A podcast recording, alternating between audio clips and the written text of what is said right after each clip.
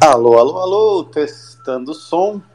Vamos lá, mandem aquele joinha se estiverem ouvindo, para a gente saber. Começando aqui mais um Spaces. Obrigado, Bisoto, pelo seu maravilhoso joinha amarelo.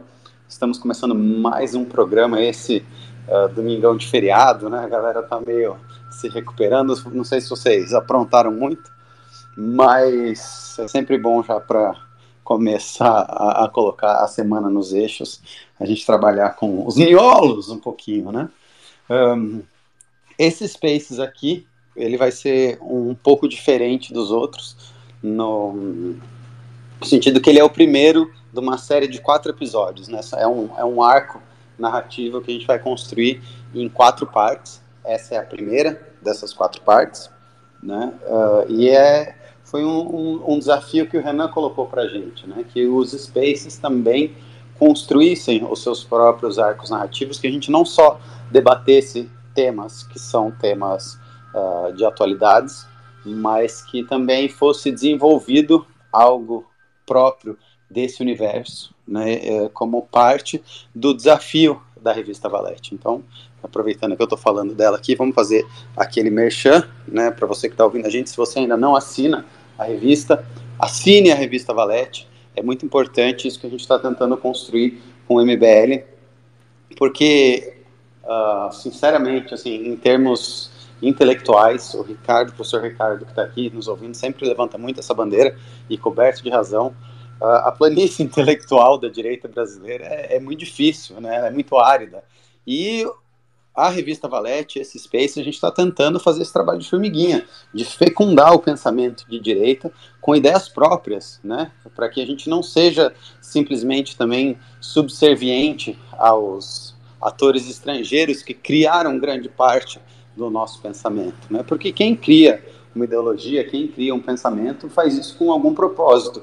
E nem sempre esse propósito é uh, aquilo que há de melhor para a gente. Né? E muitas vezes a gente acaba absorvendo essas ideias estrangeiras, ideias de terceiros, e por uma questão de, de falta mesmo de ideias próprias, né, por um, um, vazio intelectual aqui na direita, a gente acaba adotando ideias que não são, uh, que não têm o, o auto-interesse, né, o nosso auto-interesse aí em primeira mão. A gente pode ver, e eu vou sempre bater nessa tecla na, na questão do episódio do aborto, né, que houve um, uma dissidência aí baseada em identitarismo, que são valores que não fazem parte do movimento, são valores uh, ideológicos completamente contrários a tudo que a gente acredita, mas por uma questão de falta de formação mesmo, de falta de, de entendimento ideológico e das implicações daquilo que você acredita, acabou gerando esse ruído.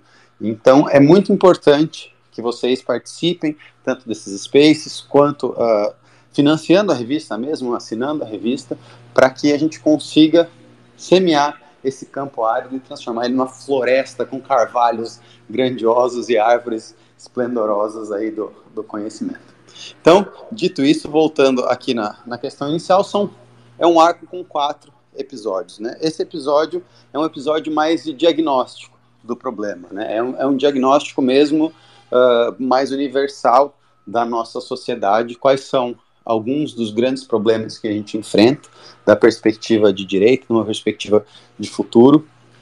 Né? O segundo episódio, uh, vou dar só um, um, pequeno spoiler aqui do que são uh, os episódios para vocês terem uma, uma ideia, né, para vocês quererem acompanhar os, os, próximos. O segundo episódio é um episódio que a gente vai falar sobre, então, uh, pre o preparo do corpo e da psique né, do, do homem que deve ser em alguma medida, uh, o, o, militante ideal, né? não militante ideal, mas, enfim, a, a persona que a gente deve tentar construir.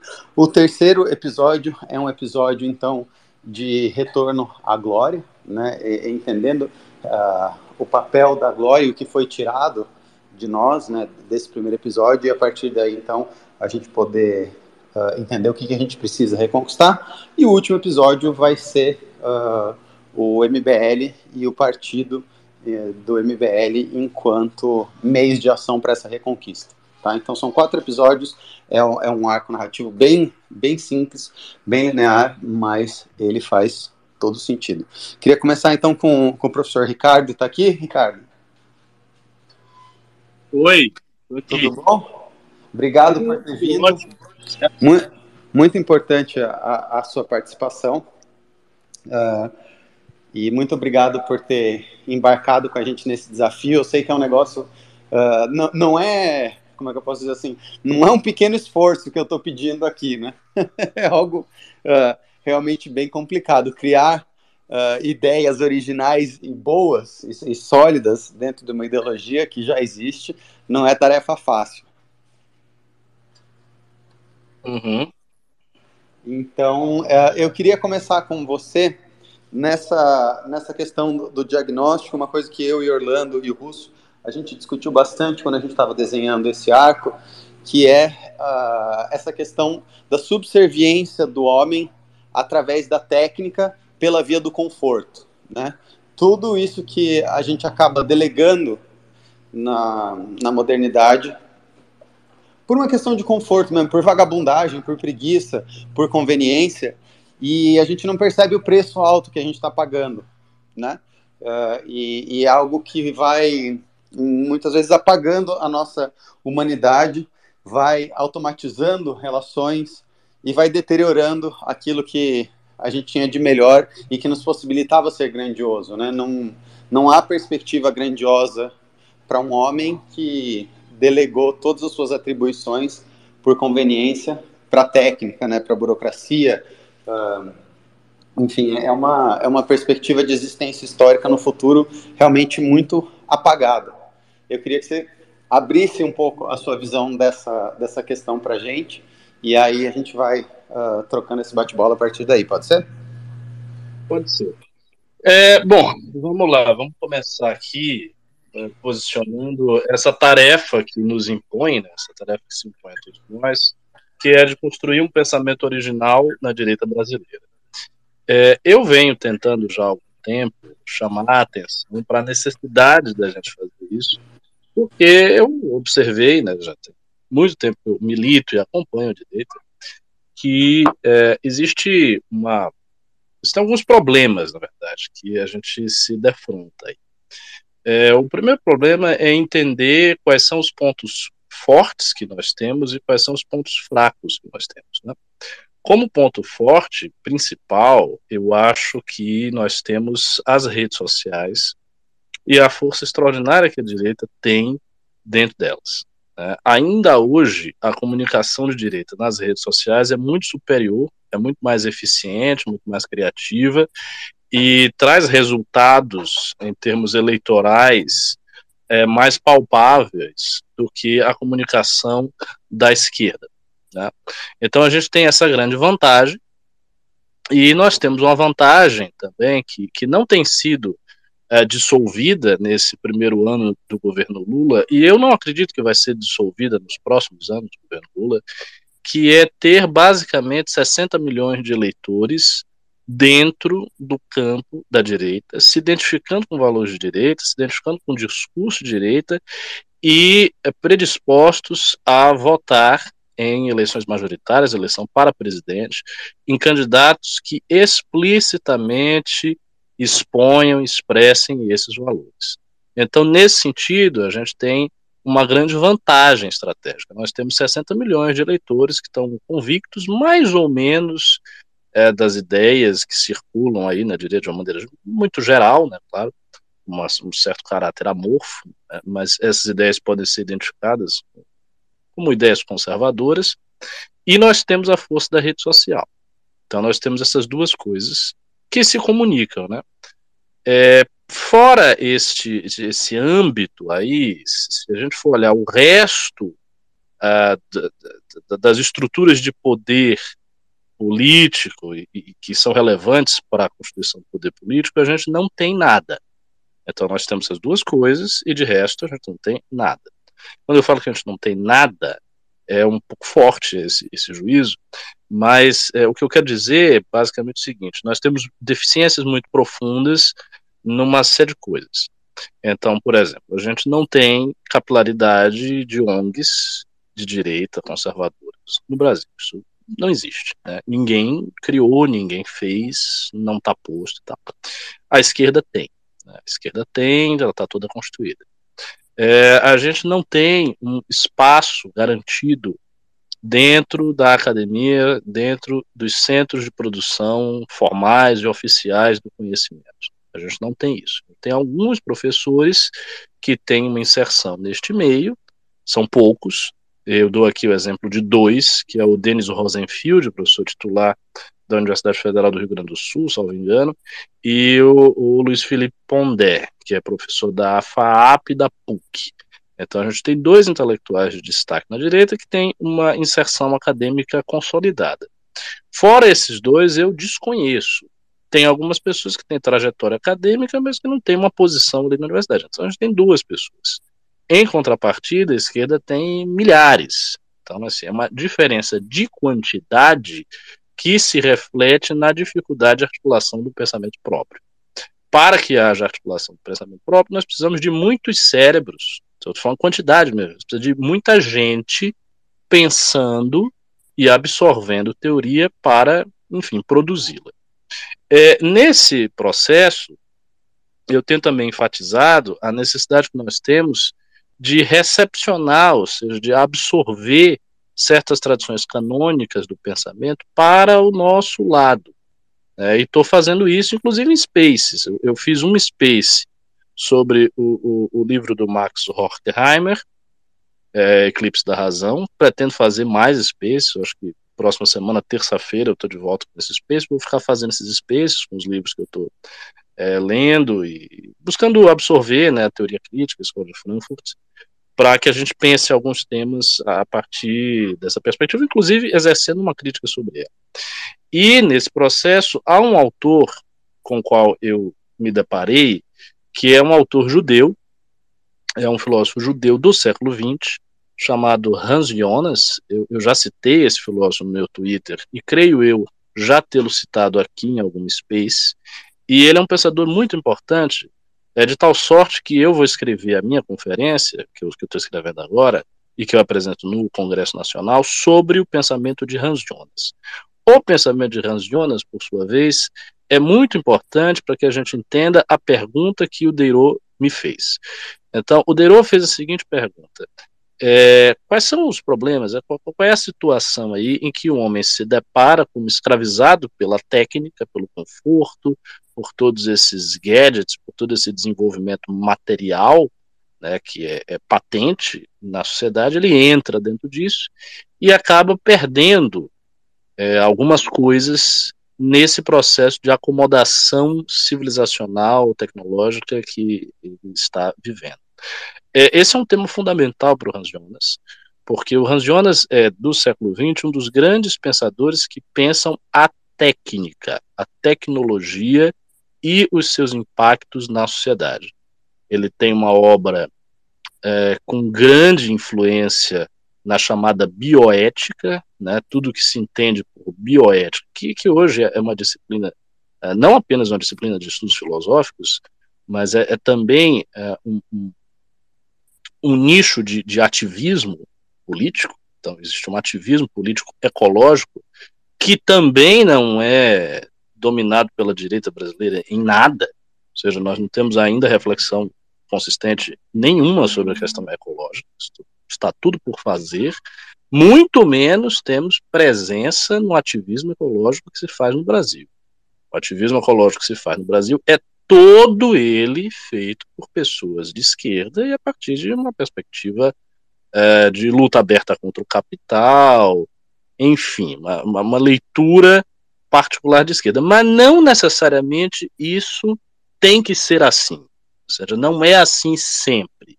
Existem sim autores da bioética que são conservadores, inclusive o próprio Hans Jonas era um sujeito de orientação mais conservadora, ele faz, por exemplo, uma dura crítica aos sistemas socialistas do leste europeu, dizendo que esses sistemas eles levam, inclusive, algumas características eh, danosas do capitalismo em termos de, de desenvolvimento tecnológico ao extremo, ou seja, ele considerava que esses regimes no que concerne a tecnologia podiam se revelar ainda piores do que o sistema capitalista, né? Então ele faz essa crítica, ele é um sujeito de orientação conservadora, uh, ele era sionista, pró-Estado de Israel e tal. Então ele tinha uma orientação nesse sentido, e alguns discípulos do, do Hans Jonas, algumas pessoas influenciadas pelo Hans Jonas, tiveram uma certa participação na constituição da questão ambiental nos governos conservadores americanos. Cito aqui especificamente o Dr. Leon Cass, que foi um presidente de um órgão que tratava de questão ambiental no governo Bush. Né? Então, eu estou colocando isso aqui para que vocês entendam que nem sempre o ativismo ambiental, as políticas públicas voltadas à conservação do meio ambiente precisam passar por um entendimento de esquerda. Se é assim que está no Brasil, é porque essa é, como várias outras áreas, uma área que eles dominam e que a gente não tem presença, beleza?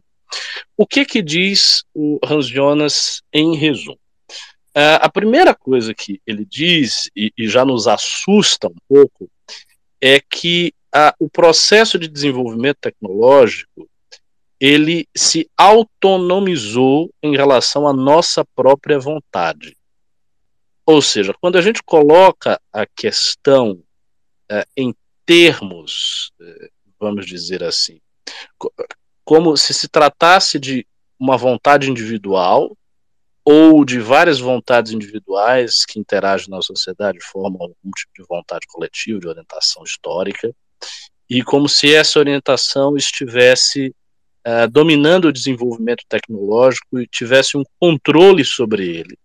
Essa é uma maneira errada de colocar as coisas para Jonas e para muitos filósofos da técnica. O que ele quer dizer com isso? Ele quer dizer com isso que o processo de desenvolvimento tecnológico tem uma dinâmica tal que, independente das, da vontade particular dos agentes, ele se impõe. E ele se impõe a partir de certos motores, de certos móveis desta dinâmica que eu estou mencionando. Ricardo, então, um desses me permite motores... um parênteses? Oi. Claro, pode fazer. É, é uma visão fatalista, né? Não, não chega a ser fatalista, porque ele vai, ele, enfim, o pensamento dele é complexo. Ele vai, ele vai dizer que há, há saídas para tá, não, o, o pensamento a saída é complexo, que ele mas no final do dia o pensamento é fatalista. Não tem muito o que fazer porque não. vai dar nisso. Não, mas é porque eu comecei a dizer. Eu vou chegar lá, vou chegar lá. Vamos lá. Eu, eu pedi o então, ele, ele só assim, é, só para é, abrir e fechar aqui rápido, já estou saindo. Desculpa até atrapalhar a exposição, Ricardo. Mas me parece. Não! Me parece a exposição de quem, tipo, ah, se foda aí, não tem muito o que fazer, isso é o que é, aceite, e, e é isso. E, tipo, não é isso. Se for isso, não. a ação humana passa a não ter sentido algum.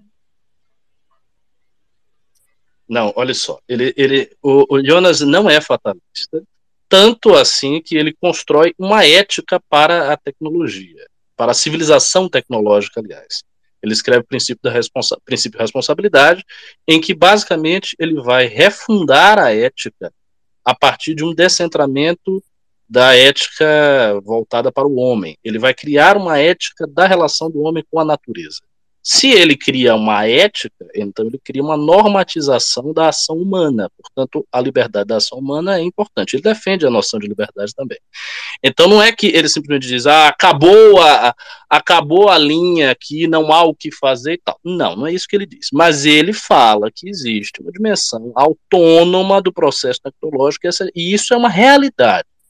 Isto é uma realidade. Por Ricardo, que, que isso é uma realidade?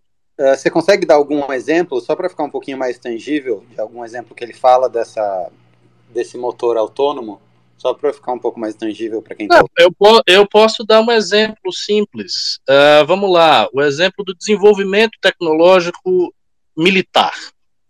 Ele dá, inclusive, esse exemplo. O que, que ocorre no desenvolvimento tecnológico militar? Os países por pressão, por competição, são forçados a desenvolver tecnologias militares cada vez mais avançadas, com potencial destrutivo cada vez maior. Por quê? Porque se eles não fazem isso, então, por exemplo, se uma coletividade histórica, o país XYZ, resolve se manter no nível tecnológico militar inferior de propósito, ele diz: olha, acho que esse desenvolvimento aqui está muito ruim, então vamos segurar aqui onde nós estamos. Este país fica obsoleto do ponto de vista da tecnologia militar e ele pode ser vulnerável aos outros países que têm tecnologia mais avançada. Então, a pressão da competitividade tecnológica força os agentes, ainda que contra a vontade original deles, a se adaptarem a um processo de desenvolvimento técnico. Isso é um exemplo bem claro de se entender. Vou, dar, vou até especificar mais. É, quando os exércitos de Napoleão invadiram o Egito, e isso aconteceu ali no início do século XIX, o que aconteceu? O exército mameluco, o exército egípcio, foi derrotado de forma fragorosa. Por quê? Porque havia uma disparidade muito grande entre a tecnologia militar do exército mameluco e a tecnologia militar francesa de Napoleão. Então Napoleão vence perdendo cerca de 20 soldados, se não me engano, ao passo que o outro lado perdia 2 mil. Então era uma proporção de 1 para 100. Por quê? Porque a diferença tecnológica assim se impôs. Quando Portugal vem para cá, para o Brasil, eles chacinam os índios porque havia uma diferença tecnológica aí. E por aí vai. Ou seja, diferenças técnicas no campo militar impõem o desenvolvimento dos países. Tá, então no teu, no né? teu raciocínio, Ricardo, a técnica se impõe sempre.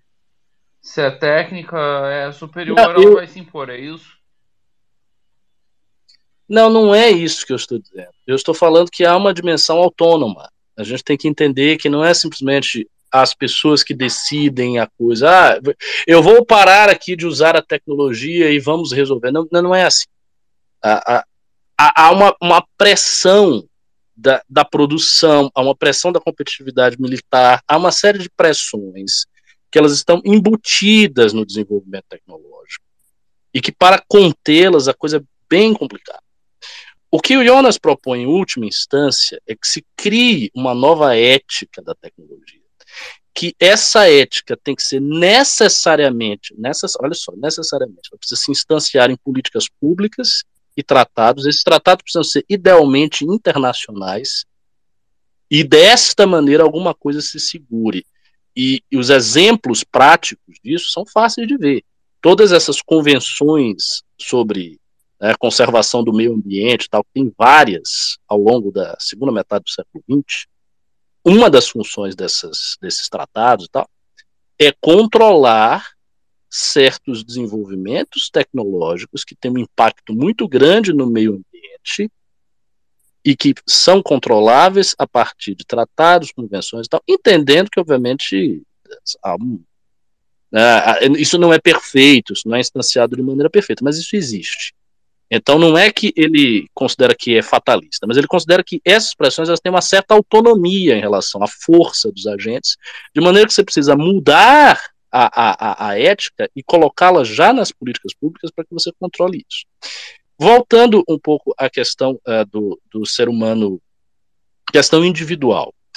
É, uma vez que é assim, né, uma vez que a tecnologia tem esta dinâmica, ela vai nos retirando a possibilidade de nos é, é, de, de, de, ter uma forma de vida anterior ao estágio tecnológico em que as nossas formas de vida já se encontram. O que, que eu estou dizendo? Todo homem ele é contemporâneo à sua tecnologia. Então, por exemplo, a gente está falando aqui de tecnologia, mas nós estamos usando o Twitter, que é uma rede social nós estamos com um celular, nós estamos com o celular ligado e estamos falando aqui no Twitter. É isso que a gente está fazendo. Ricardo, me per nós me não estamos. o que você está tentando explicar. Deixa eu tentar desenhar o que o Ricardo está tentando dizer.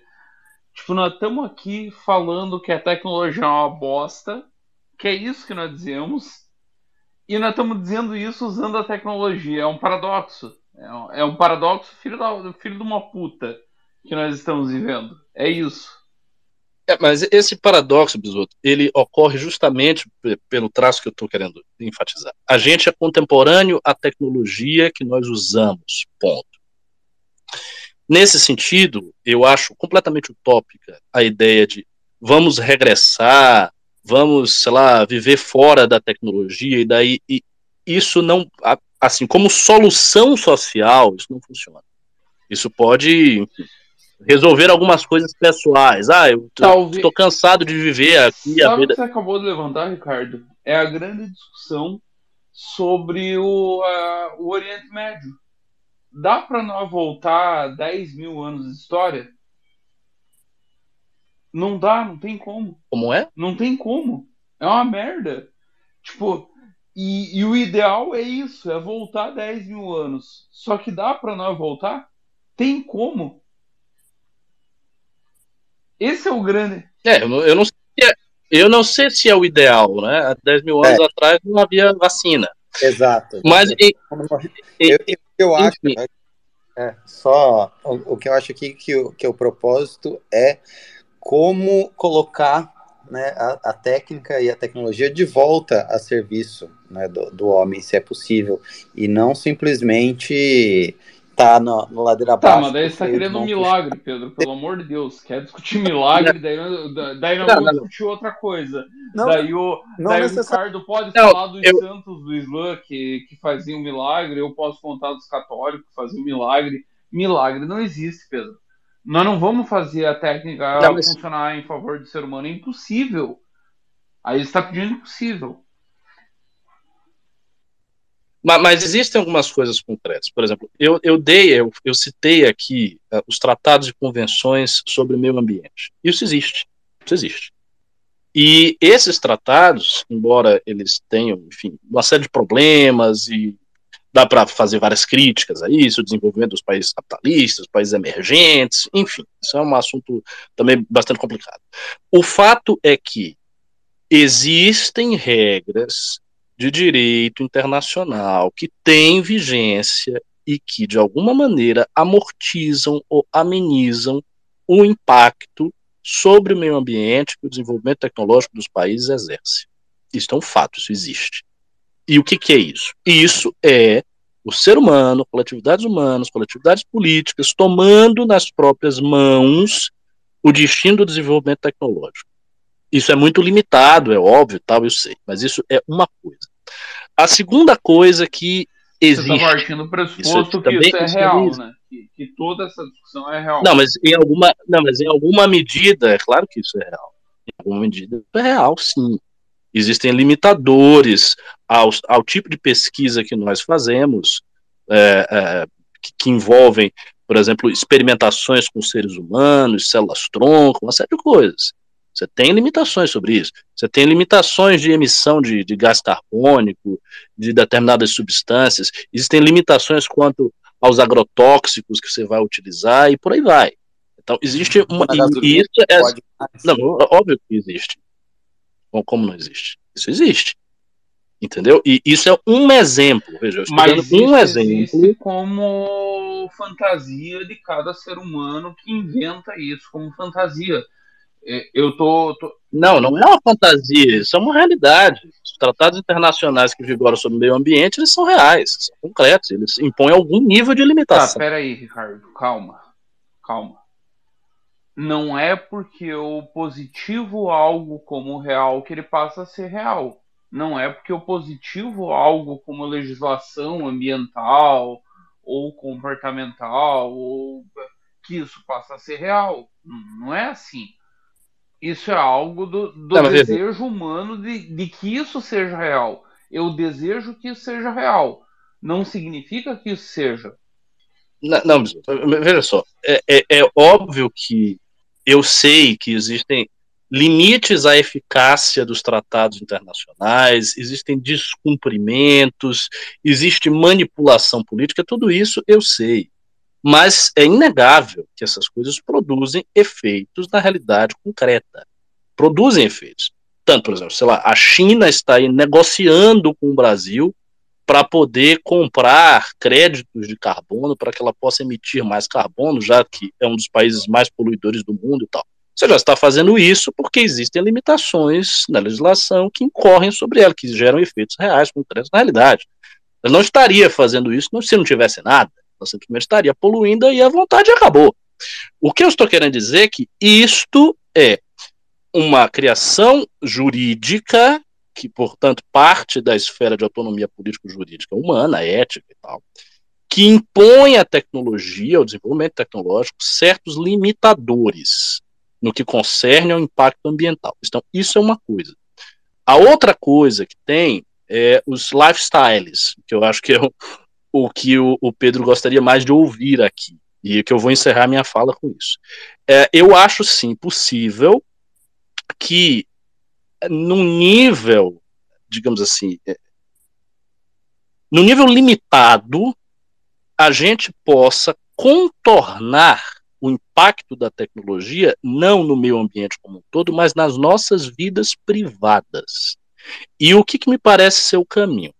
O caminho disso aí, assim como muitos e muitos caminhos de coisas na pós-modernidade, são caminhos muito individuais e passam por uma disciplina introjetada no sujeito individual. Por quê? Porque como as grandes disciplinas coletivas, elas caíram, as tradições caíram, os costumes caíram, então cada vez mais é necessário estabelecer a disciplina no sujeito individual. Em outras palavras, as pessoas podem lidar com a tecnologia de maneira mais inteligente do que estão lidando é possível, por exemplo, limitar o uso do celular. O, o, o que o, o Ricardo está fazendo agora no final da, da, da fala dele é muito maldoso. Tipo, ele está dizendo que o ser humano tem que ser responsável por aquilo que ele quer ser. Tipo, é muita maldade. Olha, olha como é maldoso. Ele está dizendo: é tua responsabilidade ser o que você é. Isso é muita maldade, Ricardo. Não seja tão maldoso assim, pelo amor de Deus. Desculpa, Ricardo. Tá... Por, que, que, por que, que isso é maldoso?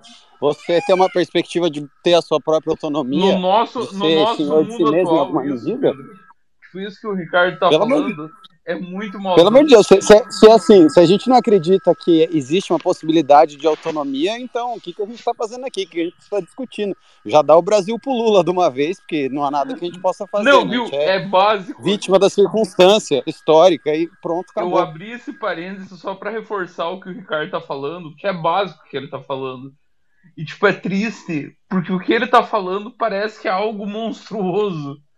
Nós estamos vivendo uma época que parece nossa, ele tá falando isso, eu sou responsável por mim mesmo. Nossa, que monstro. Que, que ser humano. Mas, mas aí é que está, Bisoto. Aí é que está, Bisoto. Eu não, eu não... Ricardo, siga, fica à vontade. Desculpa de atrapalhar. Né, eu não sou tão pessimista nesse sentido, porque eu estou vendo hoje, eu estou vendo hoje, algumas tendências que me apontam para um reforço da responsabilidade pessoal. E vou citar várias tendências aqui. Por exemplo, há uma espécie de revivencialismo que eu acho muito engraçado. Filosoficamente não é uma coisa muito sofisticada, mas está rolando. Que é uma galera que está procurando filosofias helenísticas, especialmente o estoicismo. Então está vendo uma espécie de moda, um modismo do estoicismo entre os jovens. De vez em quando tem uns alunos da, do, do, MBL que me perguntam e eles pedem citar. Não, professor, me, me, me recomende aqui uns livros dos, dos estoicos. Fala, leia Meditações de Marco Aurélio, Caça Lucídio de Sêneca. Mas por que, por que você está procurando isso? Estoicos, romanos, tá? Que porra é essa? O que, que você tem? Você se interessa por isso? E meninos jovens, meninos de 16 anos, 18 anos, 17 anos. As pessoas estão nisso, é é um modismo das filosofias helenísticas. Outro modismo que todo mundo sabe, isso é grande, coaches. O Brasil tem festado de coaches. Eu não gosto de coach, mas os coaches estão lá. O que, que os coaches estão fazendo, fazendo e falando? Seja responsável por sua vida, arrume o seu quarto, faça alguma coisa. Se você é um fudido, é culpa sua. Faça isso, levante-se, erga-se. Vai, você pode, você consegue, você é incrível. Os coaches estão nessa aí e movimentam uma indústria da autoajuda e tal. Tenho várias reservas a isso, mas isso está rolando. Outra coisa que está rolando, você pega essas, é, esses grupos de esquerda, realmente de esquerda, esses jovens místicos que vão chá de ayahuasca, cacau, cerimônia de não sei o que, papapá, papapá. O que, que eles estão fazendo? Eles estão querendo sair da estrutura em que eles vivem, que é uma estrutura que lhes parece uma prisão, para uma outra. Estão buscando espiritualidades, é, é tudo muito confuso, né, com pedaços de coisas sincréticos, né, é desse jeito, mas as pessoas estão indo nessa linha. Existem várias pessoas já, como o próprio Pedro, que estão querendo se evadir da civilização tecnológica, indo para o mato, vão para outro lugar. O que, que isso me mostra? Isso me mostra que há uma tendência à responsabilização pessoal, ou seja, reforço da responsabilização, a buscar alternativas e a sentir que o mundo tal como está aí não está dando certo. Portanto, eu tenho que ter alguma coisa diferente. Isso existe. E isso é uma coisa boa. Nesse sentido, eu acho que, dado que nós não temos mais a força da tradição, a força dos costumes, é nada disso, cada vez mais será obrigante, ou seja, ela vai se impor como obrigação aos indivíduos assumir mais e mais e mais responsabilidades sobre suas vidas. As pessoas estão preparadas para isso? Não estão, mas elas estão querendo ficar.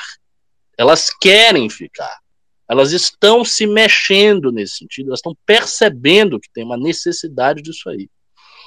Né? E vão procurando em qualquer lugar, entre coaches, meditações, tarô, cerimônia do ayahuasca, indo para o mato, fazendo isso, fazendo aquilo, elas estão procurando. Então, isso mostra que a civilização tecnológica já lhes pesou tanto que elas precisam de uma alternativa. Eu tendo a crer que nós, é, é, que, que o uso, na verdade, mais inteligente da tecnologia passa por é, uma disciplina que é simples e que deve ser uma disciplina escolar. Não no sentido de vamos ter uma aula sobre a tecnologia. Não é isso, isso é idiotice. Mas que eu acho que a escola pode disciplinar o jovem desde cedo a ter um uso mais inteligente da tecnologia, especialmente da tecnologia de informação.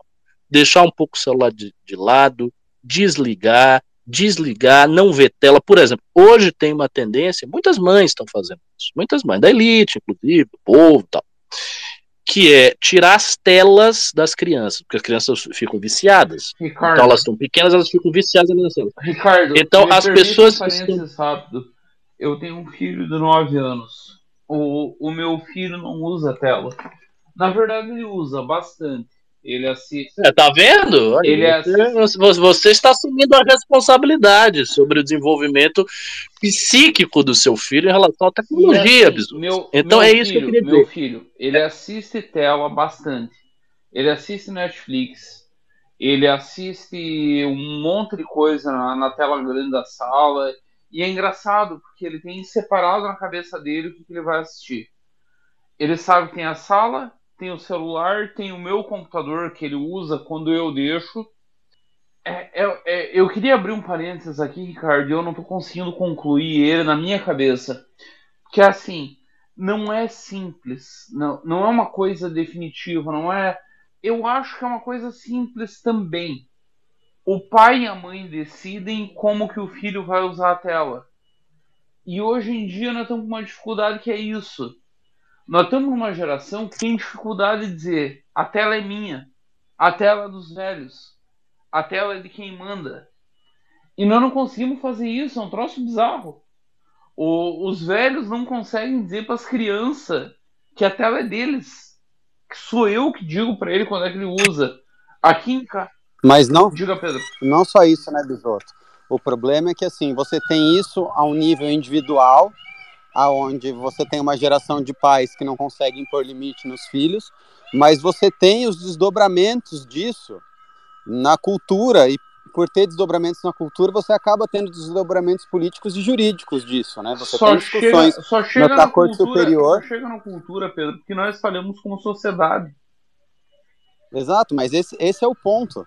Esse é o ponto do diagnóstico desse episódio aqui, né? É, é, entender esse diagnóstico de tomada de responsabilidade individual frente à tecnologia, à técnica, entender que existe uh, interesses econômicos, né, de vender cada vez, por exemplo, um, um, o pior de tecnologia de informação, de tecnologia de rede social, que realmente é uma, uma ferramenta de emburrecimento, não é uma ferramenta que possibilita simplesmente só mais uh, ações políticas e mais uh, engrandecimento, né, uma faca de dois gumes, um pouco daquilo que o, o Russo está aqui, né, o Russo traduziu o manifesto do Kaczynski, fazendo, lógico, um, um grande uh, parênteses aqui, né, da, da, ação dele, mas da obra dele, ele dá o exemplo do carro, né, na, obra que ele fala, ah, ao mesmo tempo quando é uh, inventado o carro e o homem é mais livre para ir via distância maiores, agora ele tem que respeitar a lei de trânsito, ele precisa se cadastrar no Detran,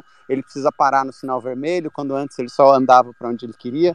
Então, assim, uh, esse entendimento também que toda tecnologia, ao mesmo tempo que ela dá liberdades, ela tira outras tantas liberdades, eu acho que se faz muito necessário para um uso mais emancipado frente à tecnologia, para que, assim, eu vejo onde a gente está indo, a gente tem uh, talvez dois a três futuros, né?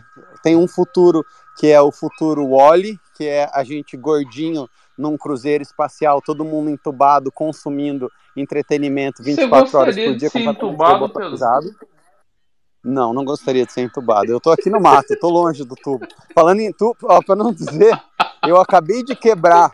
Eu tava, tava ouvindo o Ricardo aqui, tava prendendo uma galinha da Angola no galinheiro. Eu acabei de pisar numa torneira, explodiu a torneira aqui no meu pé, tá tudo alagado aqui. Eu tô falando com vocês e, e fazendo contenção de um vazamento aqui, mas enfim. Então tem esse futuro, né?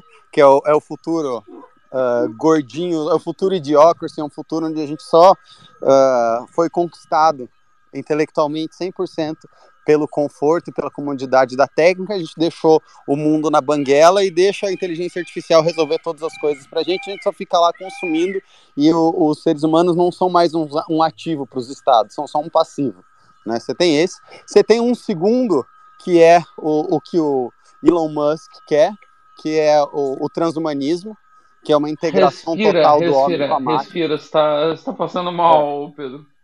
Não, é verdade. Tem um, é que eu tô, tô com o, vazamento aqui, mas enfim. Você tem esse transhumanismo, que é a integração total do homem com a máquina, Neuralink, chip no cérebro e essa porra toda, e talvez tenha uma terceira via, que seja realmente um, um uso mais responsável e uma tentativa de colocar a tecnologia de fato a serviço do homem sem que ela só subverta a nossa hombridade, a nossa humanidade. Eu vou, eu né? vou, eu é, vou devolver é rápido para o Ricardo e eu vou fazer uma reflexão muito rápida.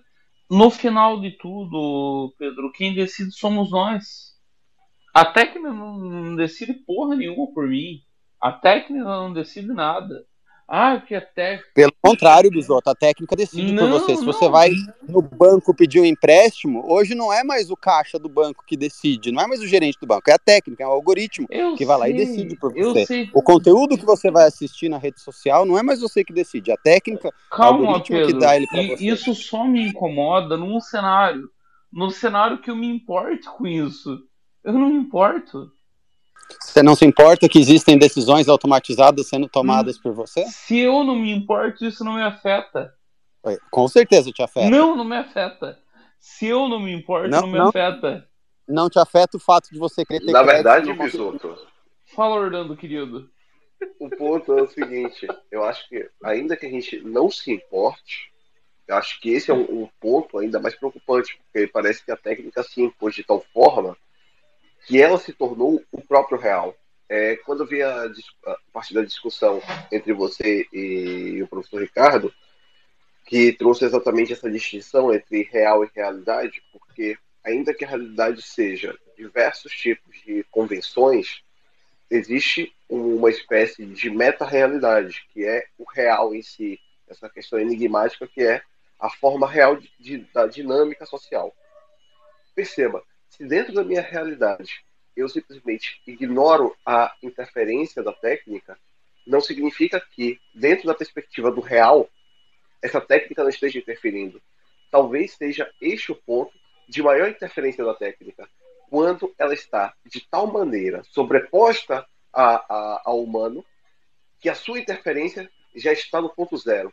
Ela chegou no ponto zero. É o ponto de partida. A partir dali, a gente não consegue sequer enxergá-la, porque estamos como se fosse imersos na própria técnica. Eu entendo que seu ponto você ainda fala de forma consciente, ou seja, eu sei que a técnica existe, porém, agora, existe, e aí é meu, minha grande preocupação, é que chegará um momento que é, não existe a técnica porque eu sou a técnica, ou melhor, a técnica sou eu, de tal modo que o humano perde sua autonomia. É também a crítica do Snopas Zizek sobre a questão do Neuralink. Ele diz que a autonomia da tecnologia é necessariamente a destruição da autonomia do indivíduo. Em nome do conforto, e aqui é quando a gente está falando sobre a questão do conforto, ócio e etc., é a ideia do conforto, de você ter uma espécie de chegar a uma singularidade, que o Neuralink se pretende essa futura singularidade, né? imagine que todos nós estivéssemos usando a Neuralink e estivéssemos então imersos dentro dessa grande rede, dessa grande nuvem.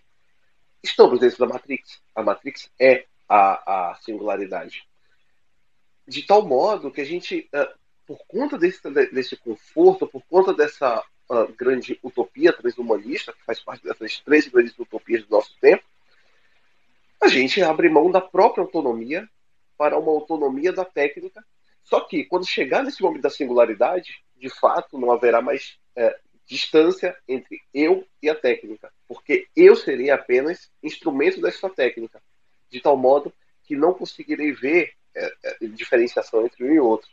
É, essa é uma preocupação que eu tenho. O Orlando expressou a preocupação dele e eu entendo perfeitamente.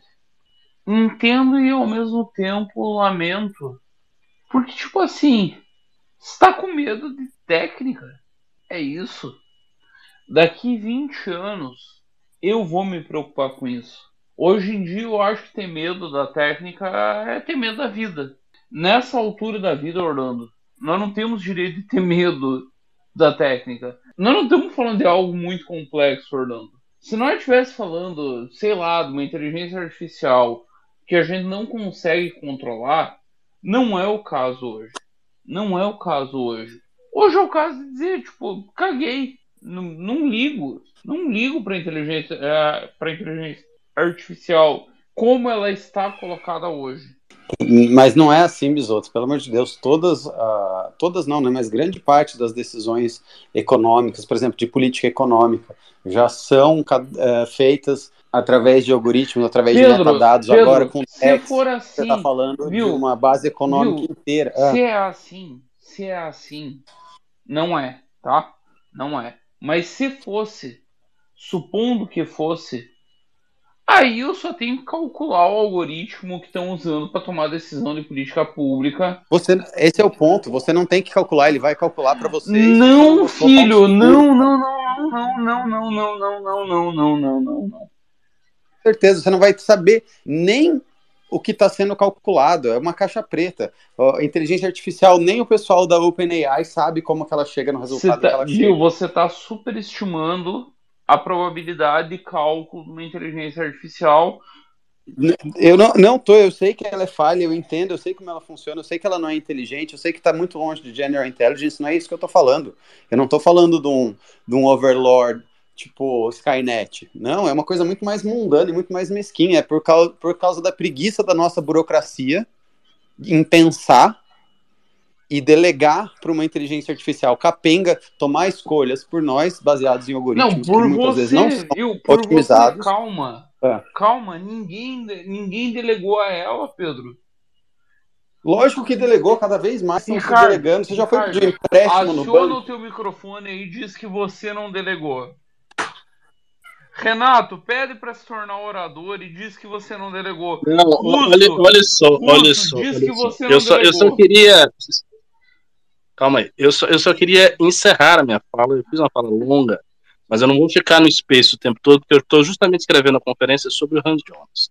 Mas dando três, quatro frases. O que eu queria dizer é: é necessário que a responsabilidade, que é o fulcro, centro da ética do Hans Jonas, seja projetada em políticas públicas e in, se introjete na vida individual, nas pequenas comunidades.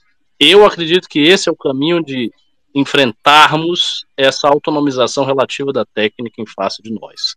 É esse o caminho. Ética da responsabilidade, eu acho que o Jonas dá as pistas para isso.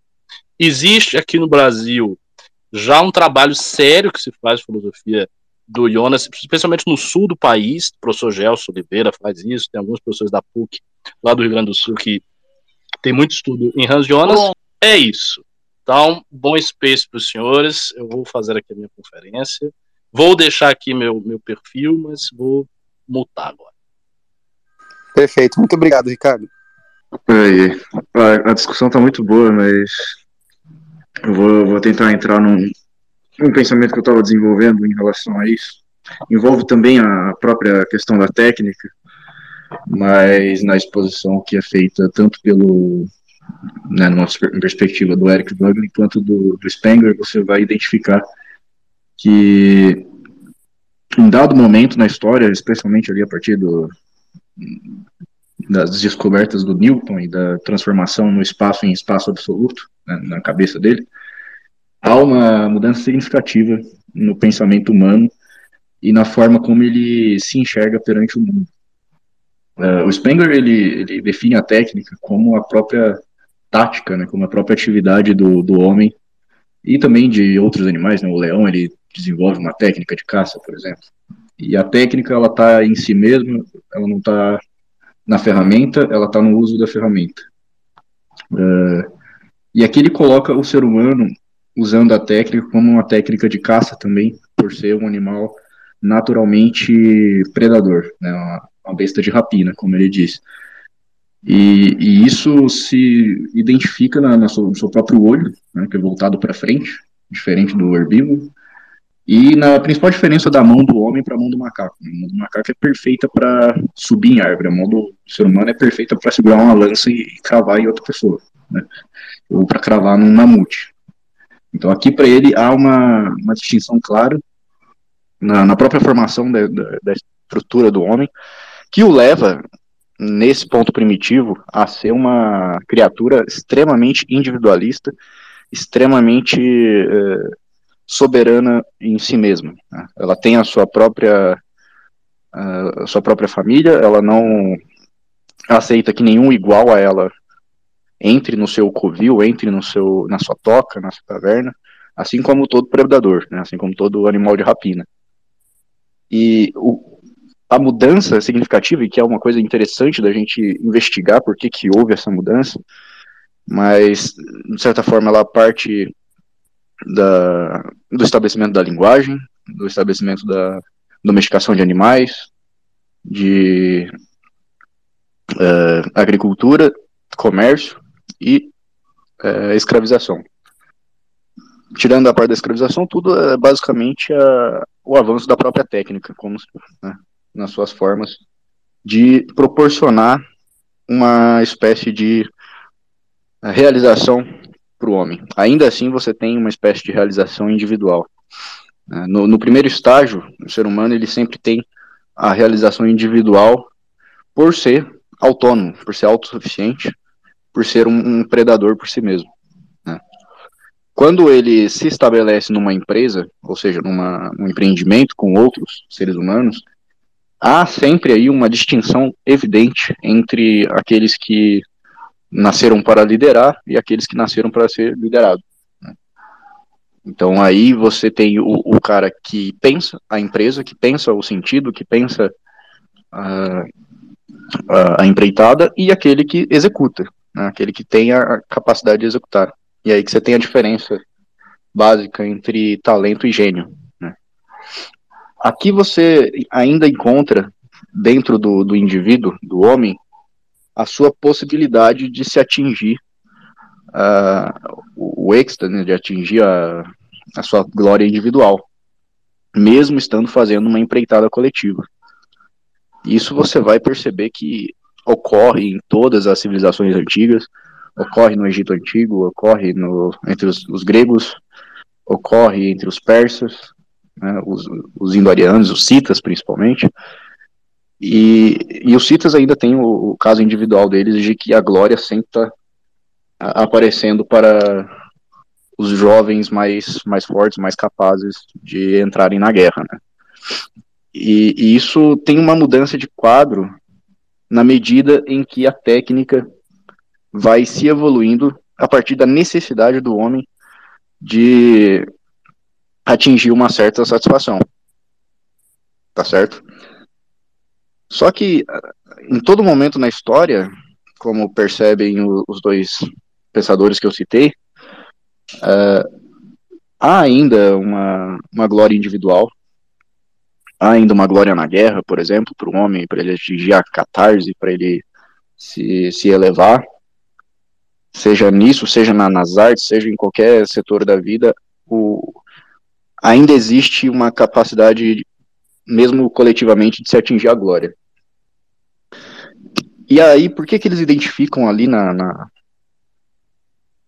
no, no Renascimento e depois no, né, com, com Isaac Newton, Descartes, esses caras, que há uma mudança de mentalidade? Porque essa mudança de mentalidade já estava acontecendo há muito tempo, quando o homem começou a, a desvincular a ideia da metafísica, a ideia de Deus, da natureza. Né? Sempre esteve vinculado isso. E o ser humano, a partir ali do, mais ou menos do, do, da cristandade, do início da cristandade, ele começa a perceber, então, Deus como uma força da natureza, como uma força da natureza que está em todo lugar, diferente do que havia antes, né? Porque se você for estudar os gregos antigos, você vai ver que todos eles que tinham uma devoção a um determinado deus, eles só faziam um culto a determinado deus no seu templo especificamente. Não existia isso de você adorar um deus a qualquer lugar, porque o deus ele estava presente, ele estava uh, situado em uma determinada localização. Só que pro, né, depois pro, tanto para os hebreus quanto para os cristãos isso não existe mais. O, o, Deus ele é onipresente e onipresente e onipotente. E portanto ele está em todos os lugares e ele tende ao infinito. O ser humano ele começa a desvincular isso a partir do momento em que ele ambiciona também atingir essa tendência ao infinito. Né? Se você tem ali o, o Aristóteles e São Tomás de Aquino falando sobre o motor imóvel, né, que seria o princípio fundamental de, de toda a realidade que move todas as coisas sem ser movido, os pensadores, especialmente ali entre os monges monásticos do século XIII e XIV, começam a falar do perpétuo móvel, que seria o, o, uma máquina capaz de mover todas as coisas ou seja, uma técnica, uma tecnologia capaz de, de mover sem necessariamente ser movido, sem uma força externa. Então veja bem, é uma tentativa de se igualar, de certa forma, a capacidade de criação de movimento sem que o homem se mova. Isso, para mim, é, é simbólico, muito simbólico, porque nesse sentido o homem não quer se mover. Ele não quer fazer o movimento partir necessariamente de si, ele quer criar uma máquina que seja capaz de mover as coisas. E óbvio que depois da, das leis da termodinâmica isso fica meio para trás, né? Não, não, não levam tanto mais essa discussão a sério, mas fica ainda no imaginário essa tendência ao infinito, essa tendência a, a buscar uma força que no final das contas ela faz com que o homem não se mova de fato. Que aí para mim a gente fazendo um, traçando um caminho bem longo, no final você vai chegar lá no, no Ali, porque a, a, a tentativa é de fato. Quando você olha lá para entre a Suíça e a França, você vê um, um negócio circular, um anel circular debaixo da Terra de 27 quilômetros fazendo colisão de partículas. Por que, que eles estão fazendo isso? Porque estão tentando descobrir uh, as coisas fundamentais da, das forças da natureza para quê? Para dominá-la, que é sempre o que o homem quis fazer a partir do, dessa desvinculação que tem de, do divino com a natureza. Porque se Deus não está na natureza, então a natureza pode ser domada. Isso se estabelece a partir de Isaac, Isaac Newton, porque Isaac Newton define o espaço como algo absoluto, como algo que é, está dentro da matéria. E olha que, que loucura, né? Porque aí você elimina uh, a própria noção metafísica. Né? E isso vai se desdobrar na, na história da, da, ciência e da tecnologia até os dias de hoje. E eu vejo especialmente a ideia da inteligência artificial como algo que tenta, de fato, criar uma técnica que seja capaz de reproduzir o movimento por si mesma, sem precisar do movimento humano, sem precisar da força externa humana. E esse é o sentido final. Esse é o sentido final da técnica faustiana, da técnica que busca criar, em todos os sentidos, na Terra, uma espécie de paraíso. O que é o paraíso? É o homem ficar realmente entubado sem, sem se mover, sem ter, sem ter nenhuma, nenhum sacrifício, sem ter nenhuma, nenhuma perda, nenhuma dor, nenhum sofrimento. Que é exatamente o oposto daquilo que foi uh, descrito por Spengler com o homem primitivo. Que para ele a glória e o objetivo, o sentido da vida era o sofrimento, era a catarse ali no, no meio da, da batalha. Né? E aí você tem essa, essa oposição. Eu acho interessantíssimo que a gente tenha trazido isso para cá, porque o, o, Brasil ele tem uma característica muito é, singular em relação ao resto do mundo, porque na sua formação colonial, o Brasil era diferente da, da maioria das, das sociedades primitivas da Europa, por exemplo. Porque, embora se quisesse criar centros urbanos aqui, a coroa investisse nisso, até ameaçasse as pessoas a saírem do, do campo para ir para os centros urbanos, a divisão das sesmarias aqui era era totalmente contraintuitiva, porque era ali mais ou menos 18 mil quilômetros de terra para um, um senhor de engenho, e entre duas terras tinha 3 mil quilômetros de, de distância no mínimo, que era parte da lei. Então, olha só, eles queriam fazer aglomeração ao mesmo tempo que eles davam terras umas né, extremamente distantes das outras. E aí, o, o sangue fidalgo que vem para o Brasil, dos grandes é, descendentes do, do, sangue nobre de Portugal, do, dos lusitanos, eles se isolam completamente no mato. Né?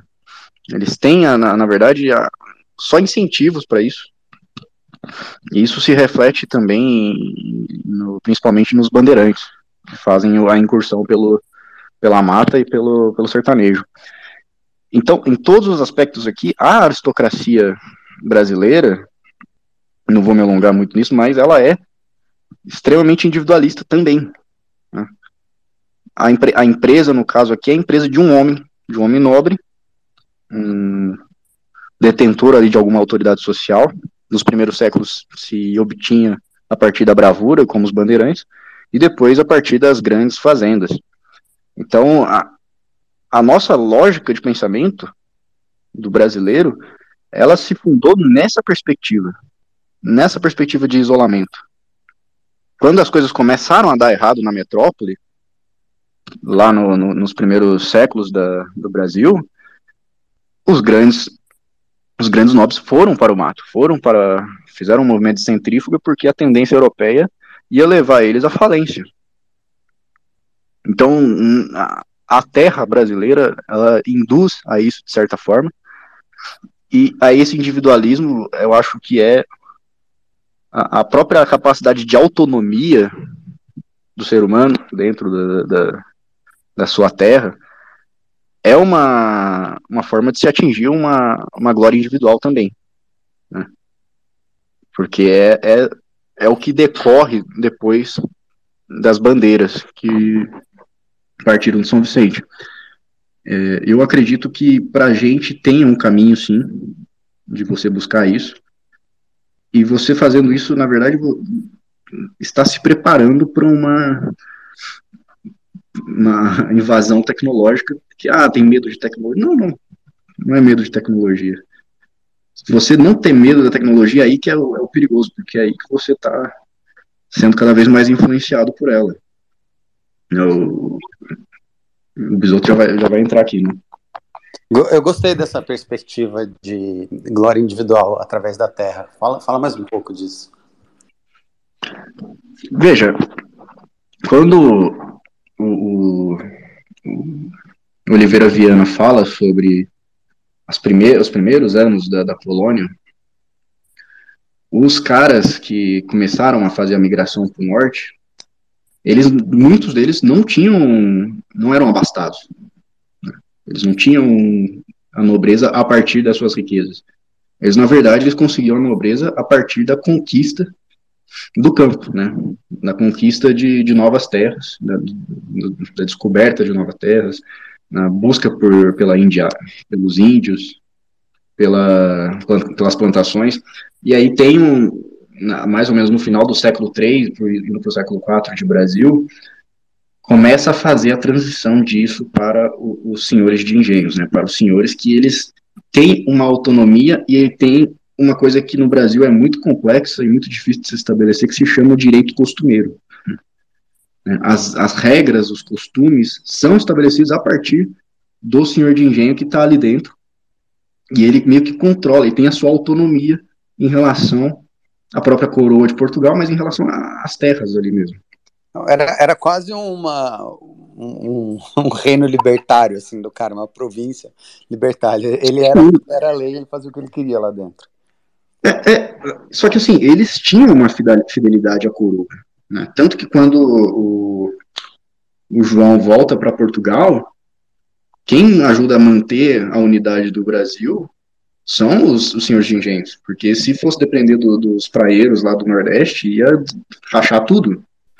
Né? Eles tentaram fazer a, a revolução ali, a, o separatismo, e os senhores engenho mantiveram a fidelidade à coroa, porque naquele momento o Dom Pedro I era rei de, do Rio de Janeiro, ele não era rei do Brasil. A sua influência tangia ao Rio de Janeiro, mas a, a, a soma da autoridade política que havia entre os senhores de engenhos era realmente a única forma de poder realmente legítima e, e orgânica que existia no Brasil. Era como se fossem principados, então. É, as capitanias que se dividem em grandes fazendas e tudo mais. Então, quando, quando você tinha eles do seu lado, você tinha tudo. Tanto que o, a República também não aconteceria sem eles. Né? A República é uma revolta com a, com a decisão de 1888 da Princesa Isabel.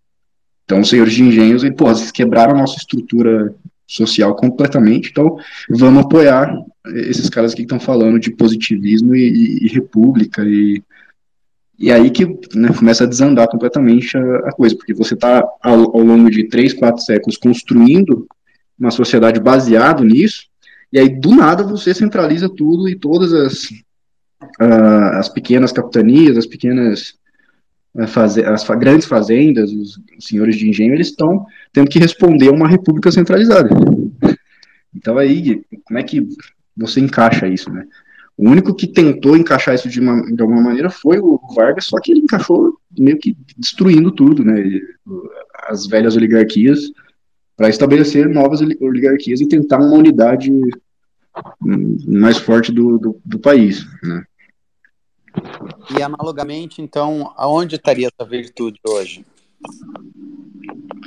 Hoje, hoje a, a, virtude é você, que talvez seja a coisa mais difícil do, do mundo hoje, é você ser totalmente autônomo.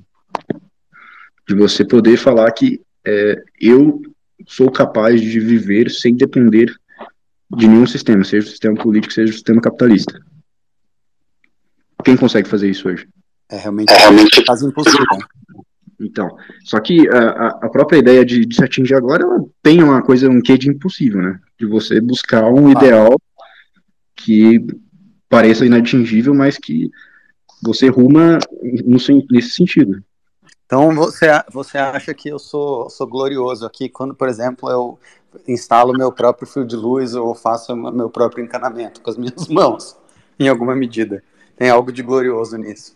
É porque aí é que a gente começa a entrar na, nas coisas individuais do, dos próprios indivíduos do, né, que o, paulistano hoje, eu gosto de citar o exemplo do paulistano, que ele não sabe trocar um sifão de, de pia, não sabe trocar uma lâmpada, né. Se queimar a resistência do chuveiro, ele toma banho frio, mas ele não, não vai trocar o negócio. Ele vai ter que chamar um, um cara para fazer isso. Então ele não tem capacidade de tomar um marido de aluguel. Imagina você, ó, de casa, você tem que tomar um marido de aluguel para arrumar uma trocar uma resistência de chuveiro. É, é, é, bastante inglório. Então, e aí, aonde que está a glória para essas pessoas hoje? Eles buscam a glória de, das formas mais artificiais possíveis. Por que, que o, o game hoje ele é, é, ele é tão atrativo pro, pro jovem? Porque ali ele tem um gostinho de uma glória artificial. Né? Ele vai lá no, no, Call of Duty, ele tem o, o, ranqueado dele lá, e ele vai subindo, ele fala, pô, tô conseguindo uma, uma evolução e tô atingindo aqui um, um objetivo. Isso é um, um, estímulo artificial que substitui de certa forma. E hoje, cara, é, é complicado, porque a, até a guerra hoje é, é democrática, né? porque o, o aristocrata do, da época lá da, dos citas, por exemplo, é o cara que vai ficar dedicando a vida inteira para a guerra, ele desenvolve técnicas e tal, e vai pro corpo a corpo. Hoje, eu, que não tenho absolutamente nenhum treinamento militar, se o Brasil quiser fazer mais um genocídio com a população masculina do Paraguai, eu vou ser convocado, porque eu, eu posso segurar um fuzil, tá entendendo? Então, a, qualquer pessoa hoje pode participar porque ela tem essa capacidade que antes era completamente diferente. A guerra foi democratizada também. Então a própria ideia de glória na guerra ela começa a se perder porque é, é, tudo tudo foi dominado pela técnica. Então a, a, o que, que você pode buscar agora? E no, no, na direção oposta da técnica.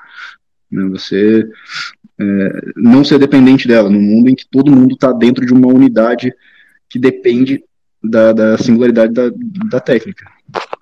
Perfeito. E, e, aí a gente cai num problema também, né? Que eu acho. Eu até queria ouvir a opinião do Orlando sobre isso, que é uma coisa que eu até já discuti com o Renan quando a gente estava falando desse assunto. Eu acho que foi num news, se não me engano, ou não lembro se foi aqui. Mas que, uh, ao mesmo tempo que você deve sim buscar essa autonomia, né, no, no mundo que busca cada vez mais roubar essa autonomia de você e te entregar conforto em troca e te desumanizar através dessa relação, né, te deixar uma pessoa desprovida de glória mesmo, ao mesmo tempo você tem um ganho de eficiência ao fazer isso, né, ao ter essa troca, fazer essa troca, você tem um ganho de eficiência que é real. E até que ponto, então, isso se torna simplesmente só uma questão de fetichização, né? Uh, aonde está esse, esse ponto central de tipo assim, ah, não, eu só estou aqui por uma questão de fetiche minha e estou tendo uma ineficiência, estou cultivando uma ineficiência, seja ela aonde quer que seja. Por exemplo, sou um pintor, né, e, e poderia estar tá produzindo 50 obras a mais através de inteligência artificial do que eu produzo hoje, a qualidade objetiva seria até melhor, mas por uma questão uh, pessoal de engrandecimento ou de ponto de vista, eu escolho fazer tudo à mão. Né? Ou alguém faça um móvel, por exemplo, que o cara escolhe fazer manual, mas se ele tivesse fazendo isso com toda a técnica, talvez ele fosse uma IKEA, né? fosse uma, uma grande empresa. Então, a, aonde está esse, esse ponto e por que isso é só uma fetichização ou não, ou por que, que isso é uma questão central de uma política que a gente quer desenvolver a partir daí? Ô, Pedro, quantas, quantas doenças psicológicas um general romano tinha? Ah, talvez só obsessão uhum. pela glória eterna de Roma. É, você tem, você tem esse, esse problema. Não, não, talvez não tenha registros de tantas doenças psicológicas quanto se tem na modernidade, porque você faz o seguinte: você ingere ali uma quantidade absurda de carboidrato e de, de proteína. Tem algumas pessoas, né, que proteína do soja, mas tudo bem. E você tá fazendo o quê? Você tá dando energia pro seu corpo, né? Quando você não gasta energia, o que você acha que acontece? Essa energia vai para onde? Então, não faz o menor sentido. Tecido de pouso, grande tecido de pouso. O, o, Tolstói, ele fala sobre isso, né, no romance dele, acho que é a morte de Van Lit, se não me engano, ou é outro, não tenho certeza, mas ele fala sobre é, exatamente essa questão, porque ele, o, o personagem dele está revoltado com a, com a própria vida, porque ele percebe que passou é, anos ali tendo banquetes e regalias, e nada daquilo se convertia em alguma realização, né? era só o prazer, era só aquilo. E quando o ser humano ele é formado com essa mentalidade, ele vai arrumar isso, ele vai se tornar um objeto inerte, somente tendo prazeres e buscando uma, uma máquina que gere esses prazeres sem ele precisar ter nenhum tipo de esforço.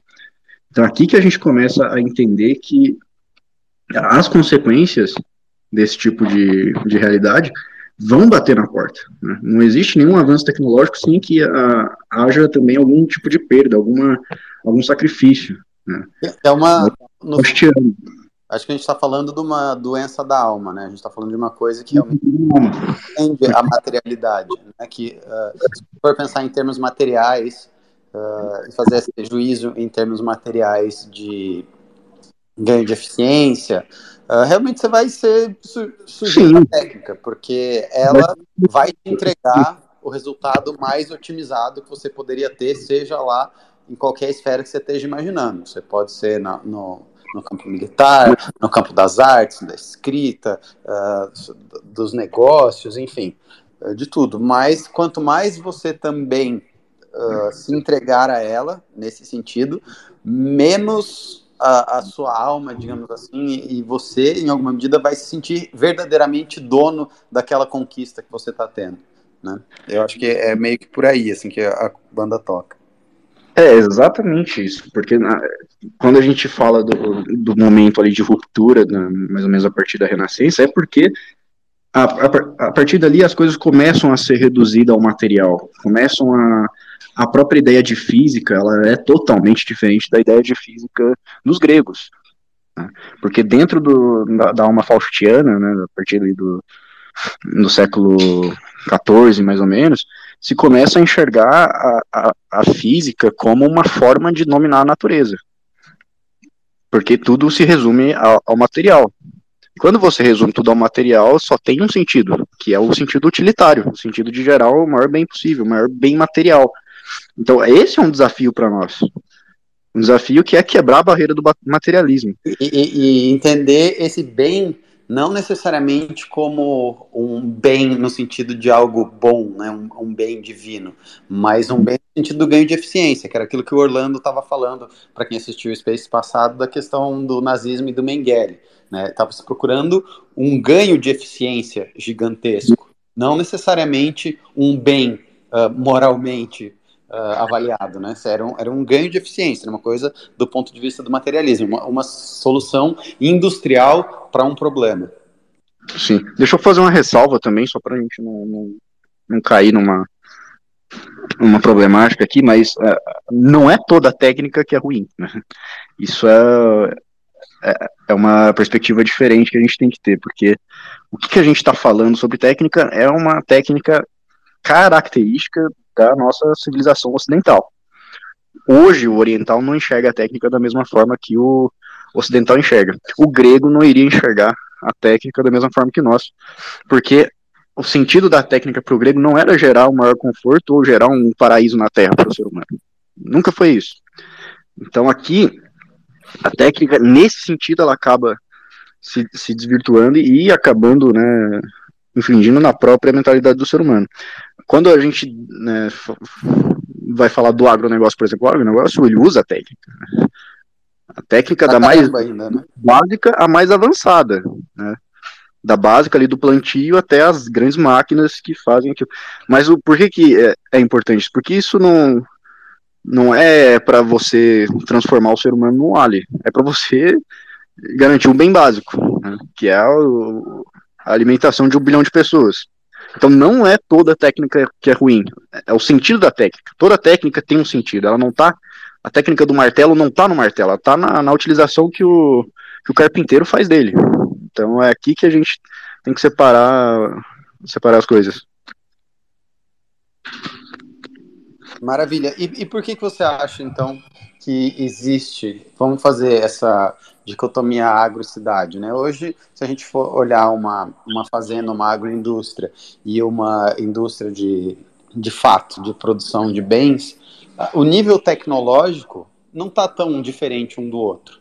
Né? Você pega essas fazendas mais modernas, os caras já têm colheitadeira que se dirige sozinha, você tem uh, monitoramento de praga via drone, inteligência artificial, tá realmente assim, bem, bem equiparável, né? Você pegar uma fazenda super tecnológica e uma indústria super tecnológica está muito próxima uma coisa da outra, ou mesmo uma, uma indústria de serviço, por exemplo. por que que um está gerando uh, seres humanos por falta de um, meme melhor. Por que, que um está gerando sojado e o outro não está gerando sojado, sendo que o nível tecnológico dos dois hoje é muito parecido? Porque o agro produz a soja e manda para a cidade se alimentar. Né?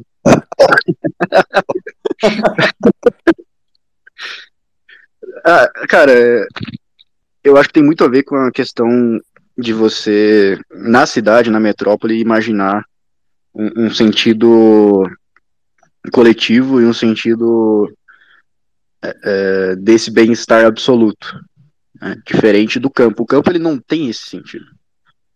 Não, não busca-se no, no, no campo você fazer esse bem-estar absoluto, porque se buscasse, ele estaria dentro de uma aglomeração de pessoas também, porque você atinge isso de uma maneira mais fácil num, num centro urbano.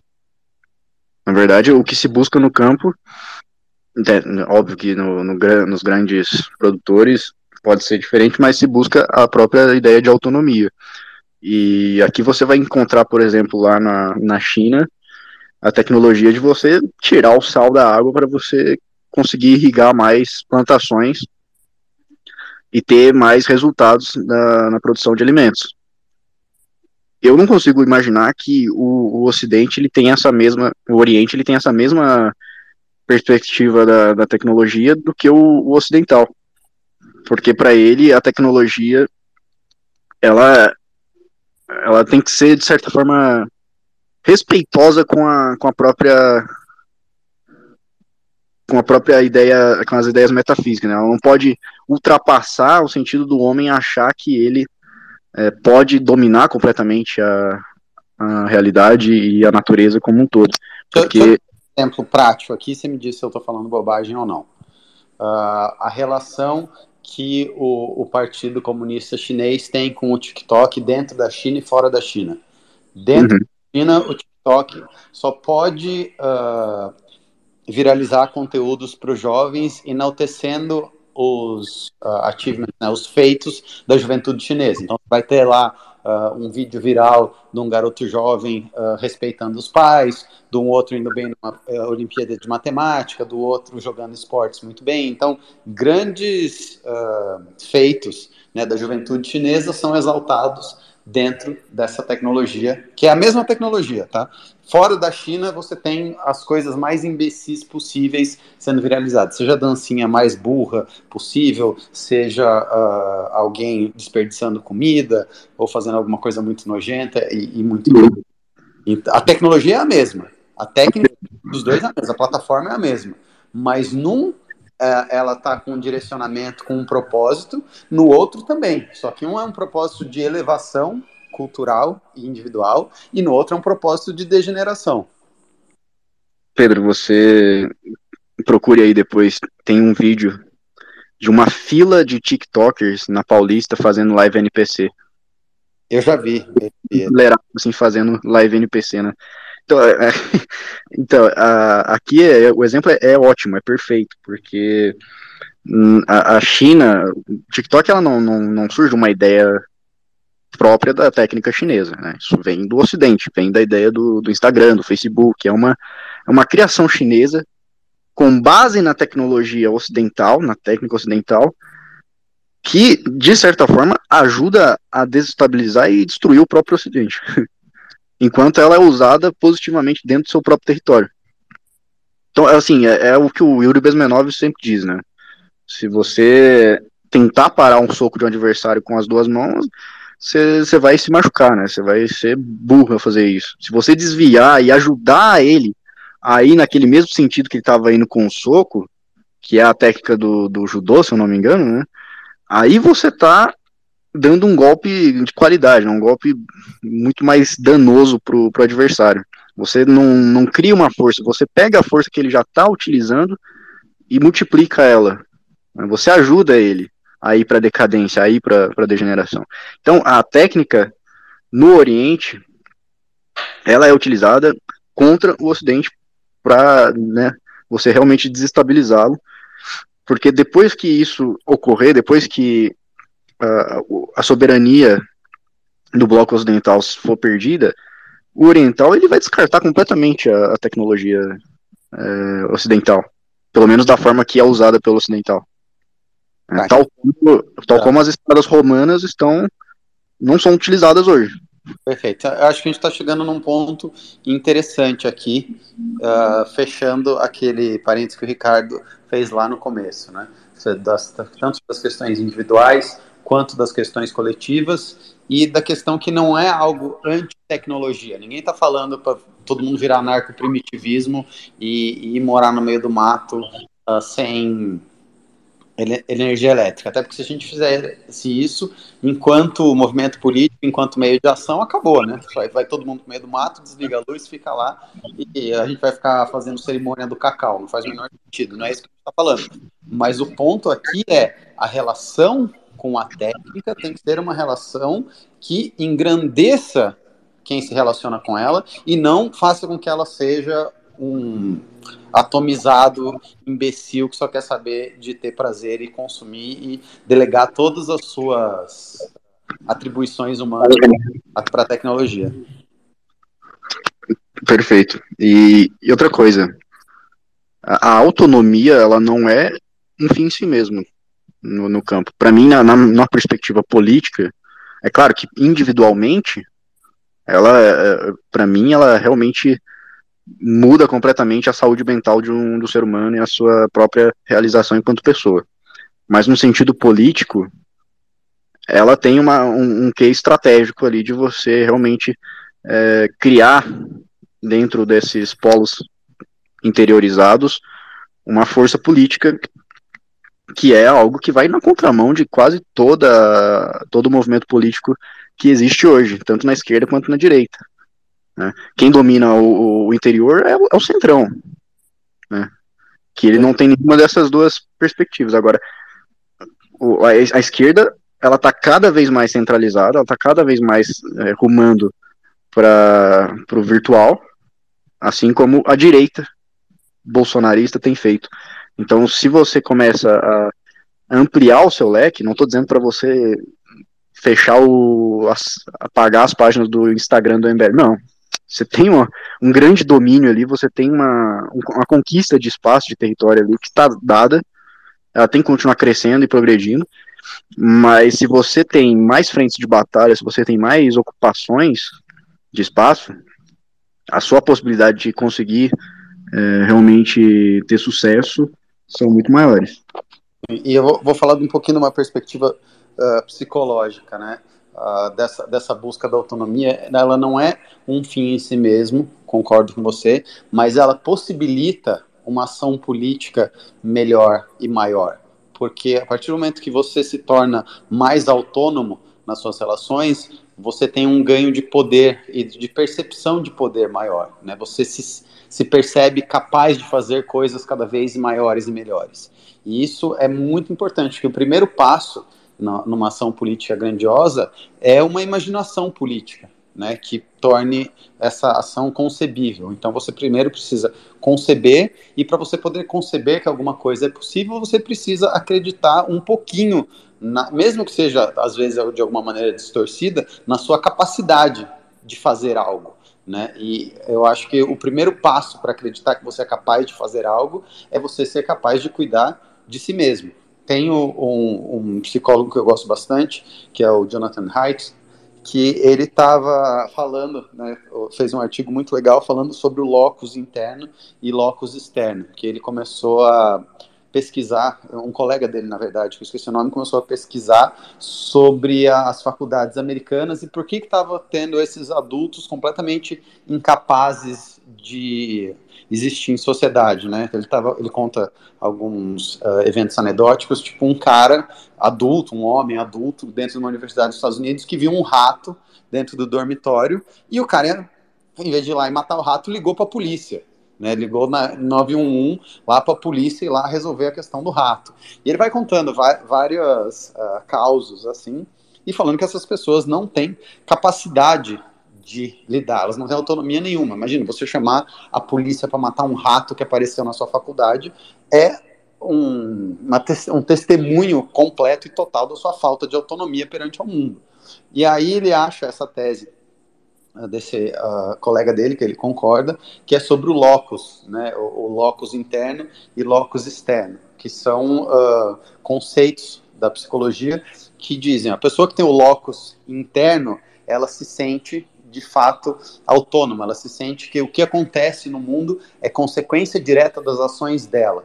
A pessoa que tem um locus externo, ela acredita que o que acontece no mundo se acontece devido às forças externas e ela não tem muito pouca autonomia sobre uh, o resultado das coisas que acontecem com ela, né? É aquela pessoa que fala, ah, tudo dá errado na minha vida, tudo acontece comigo, é o eter a eterna vítima. Né? A eterna vítima é uma pessoa que tem esse locus uh, externo.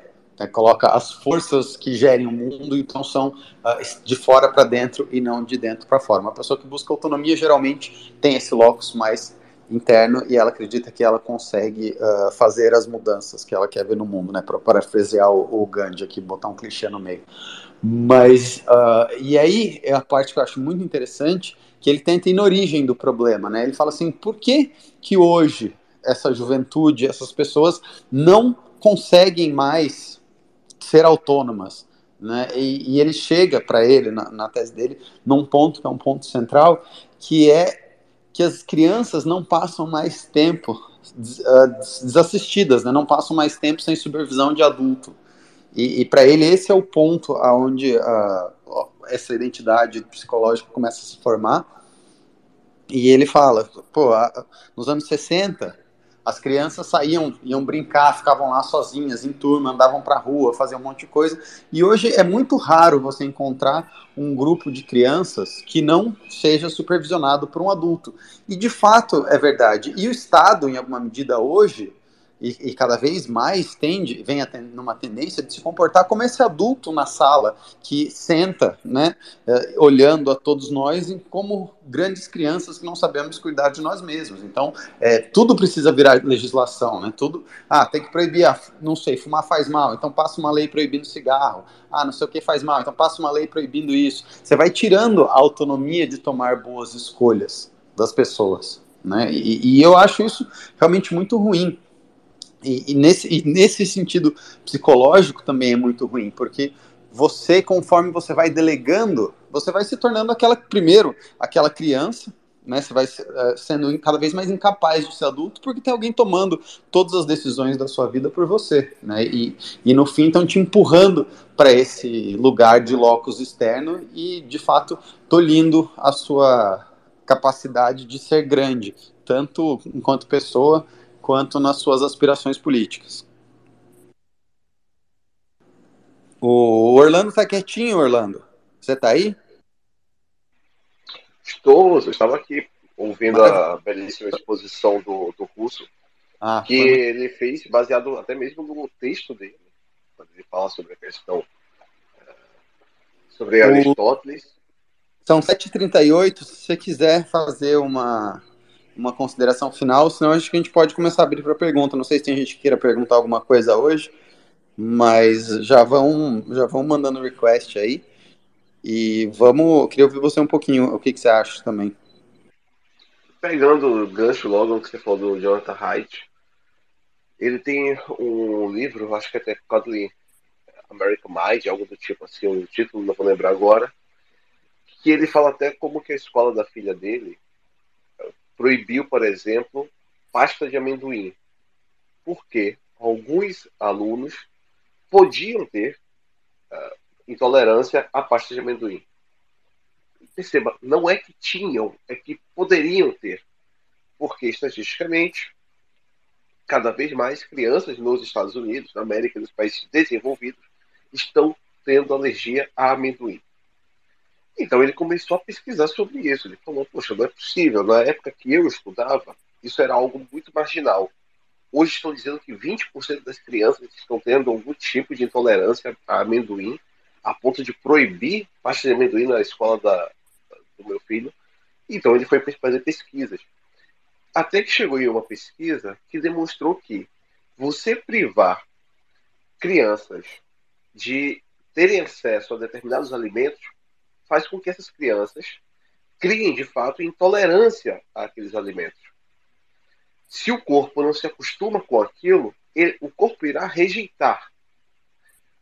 A ideia de superproteção, ou seja, você tirar a agência da criança de provar um alimento, de rejeitar ou de gostar, de achar uma droga ou adorar aquele alimento, a superproteção do pai, ou da escola nesse caso, que é ainda um ente é, que paira por cima da família, tem prejudicado toda uma geração de crianças que desenvolve doenças por conta desse tipo de privação. Boa parte de quando a gente fala sobre, uh, sobre eficiência, sobre como a técnica avança, muitos dos argumentos em favor desse avanço é exatamente isso. Nunca se produziu tanto na história do mundo como se produz agora. Mas, de fato, o que essa produção se traduz no, no nosso dia a dia? O que essa, essa produção, em escala homérica, se traduz, por exemplo, na vida dos palestinianos que estão hoje em guerra com Israel? O que essa produção em massa conseguiu uh, representar de fato na vida de todas aquelas pessoas que continuam a passar fome dentro das nossas megalópolis. De algum modo, a produtividade e a eficiência elas estão ligadas não mais a questões essenciais, mas principalmente a questões supérfluas. Um grande exemplo é quando alguém vai tentar falar sobre uh, um argumento contra ditaduras e etc., para mostrar a superioridade moral do, da democracia, é falar como que em determinado país não tem Netflix. Olha só, lá no, na Rússia você não tem Netflix. No Brasil, pelo menos, você tem Netflix. É verdade, talvez lá não tenha Netflix e no Brasil você tenha Netflix. Mas o que isso de fato deveria significar para um cidadão brasileiro ou russo? Ter acesso a produções... A pergunta é: você prefere ter Netflix ou ter o comando vermelho? E as pessoas, sem dúvida nenhuma, vão dizer bem assim, mas o comando vermelho é eficiente dentro dessa lógica da eficiência. É, então, a todo momento, a gente sempre vai ser bombardeado com, com questões extremamente é, marginais e que parecem tomar conta da centralidade de nossa vida. E aqui a gente vai chegar em um ponto que é, é algum momento, sim, nós vamos ter que abrir mão do conforto e mais ainda da eficiência. A gente vai ter que abrir mão disso. Eu, eu estou escrevendo muito sobre é, esse grande problema chamado substituição populacional na Europa, sobre esta crise migratória na Europa. E a, a, a grande uh, falácia por trás da, da, do fluxo migratório perverso e etnocida é que aqui está faltando mão de obra e que para poder fazer a economia, a roda da economia girar, você precisa trazer cada vez mais mão de obra. Mas também, Orlando, lógico que falta mão de obra. Todo mundo só quer assistir Netflix, tem Netflix.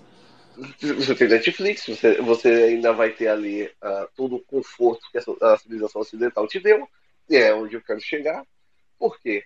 Uh, tudo bem, realmente, uma massa imigrante ajuda a ter trabalho a, a um preço muito mais baixo, diminui salários e aumenta o custo de vida, o que é ruim para o cidadão comum, mas é ótimo para as elites gerenciais do país. Em algum momento, essas populações que estão sofrendo um verdadeiro etnocídio terão que abrir mão do próprio conforto, da própria economia, da, em, certo, em certo modo, vai ter que abrir mão da própria moeda para, para poder ter ainda aquilo que é mais importante, que é uma herança, uma herança sanguínea, uma herança cultural, uma herança de compartilhamento comunitário. Isso está em desacordo com a eficiência do sistema liberal permissivo que, do qual vivemos. E aí a gente tem que. Uh, já falamos aqui sobre uh, Império Romano, vocês já citaram, e é importante saber que o Império Romano, que durante talvez tenha, tenha sido durante o Império Romano o grande auge do que a gente considera hoje é, civilização ocidental, que à época não era a civilização ocidental, mas a civilização europeísta, né, cristã e europeísta, uh, cristã é a partir do século I e europeísta em sua gênese mesmo.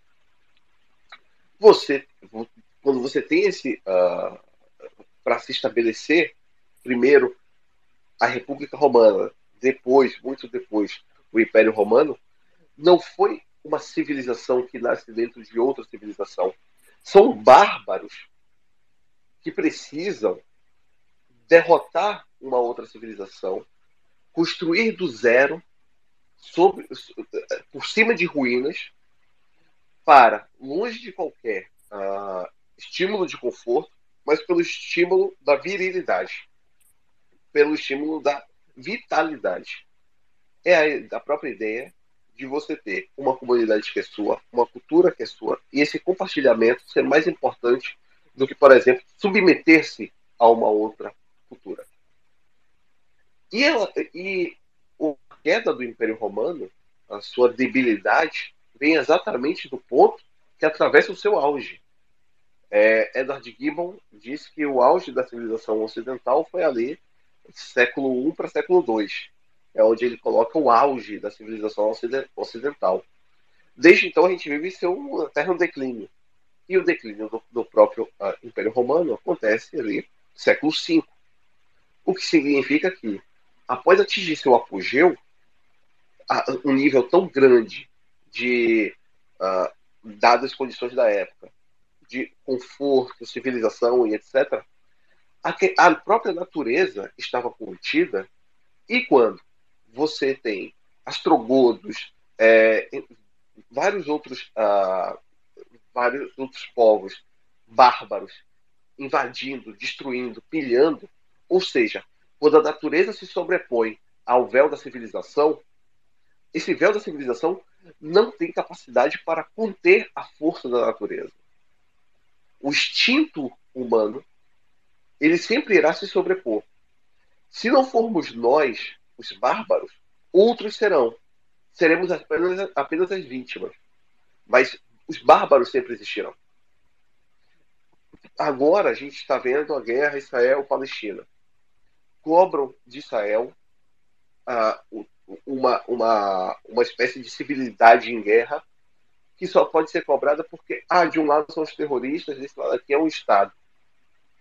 Fosse os Estados Unidos, pós 11 de setembro, agir de acordo com as convenções internacionais que todo o avanço burocrático conseguiu impor, os 20 anos de guerra ao terror não teriam existido e talvez a Al-Qaeda fosse hoje mais forte. Muita gente fala que foi um fracasso, mas é mentira que foi um fracasso. De certo modo, foi um sucesso. Os grupos terroristas, que antes também estavam se espalhando para toda a Europa, conseguiram diminuir de forma assustadora. Ah, ah, mas ainda há casos de terrorismo na Europa. Mas são muito mais ah, resquícios de todo um, um, ódio entre civilizações, um choque cultural, também ah, de forma enviada, mas são cada vez mais indivíduos que são enviados, treinados, etc. E não mais organizações que estão se criando aqui. Isso porque, na guerra ao terror, conseguiu-se fazer um grande combate a isso.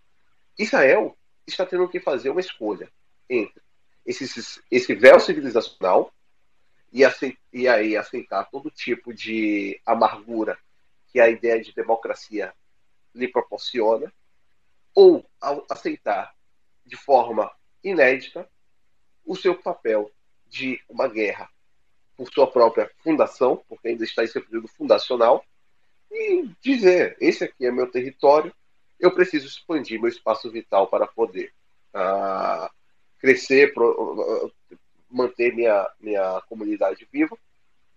E estou pronto para aceitar o fardo de ser o bárbaro dentro dessas terras.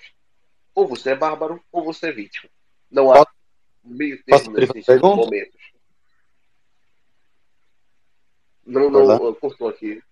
Ah, posso, eu queria saber se eu posso abrir para pergunta, que estamos com 10 minutos só. Pronto, pode abrir já, que já está perto também de dar duas horas. Beleza, maravilha. Vou, tem o João e o Giacomo aqui. Qual dos dois é, puder abrir o microfone? Giacomo, vamos com o Giacomo.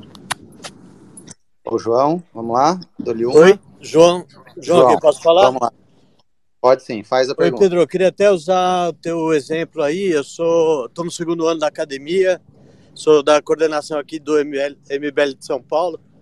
É, esse, aproveitando esse teu exemplo do TikTok, é, que, que lá na China eles usam para uma coisa e aqui para outra. Será que não é o algoritmo que vai apenas potencializar a imbecilidade ou a genialidade do usuário? Por exemplo, eu tenho 53 anos, eu uso o TikTok direto para pegar dicas de Excel. É, e tem moleque que é imbecil que só vai ver dancinha idiota, só vai ver besteira o tempo inteiro. Aí o algoritmo vai potencializar é, essas coisas imbecis. Então, não sei se, se o problema do Brasil é, é o TikTok que faz de propósito ou a população que está imbecilizada. Né? Eu, eu, acho que você tem é um, é um, problema de vários níveis, né? Óbvio que você vai ter usuários uh, como você que vão usar a plataforma de maneira profissional. Uh, na China, você tem uma questão também que é uma questão de dirigismo estatal. É uma política pública, no sentido de que é uma diretriz do governo, né, do Partido Comunista Chinês, que uh, certos conteúdos idiotas no TikTok não tenham tração no For You, não aparece. Não interessa se é isso que você quer consumir, não aparece.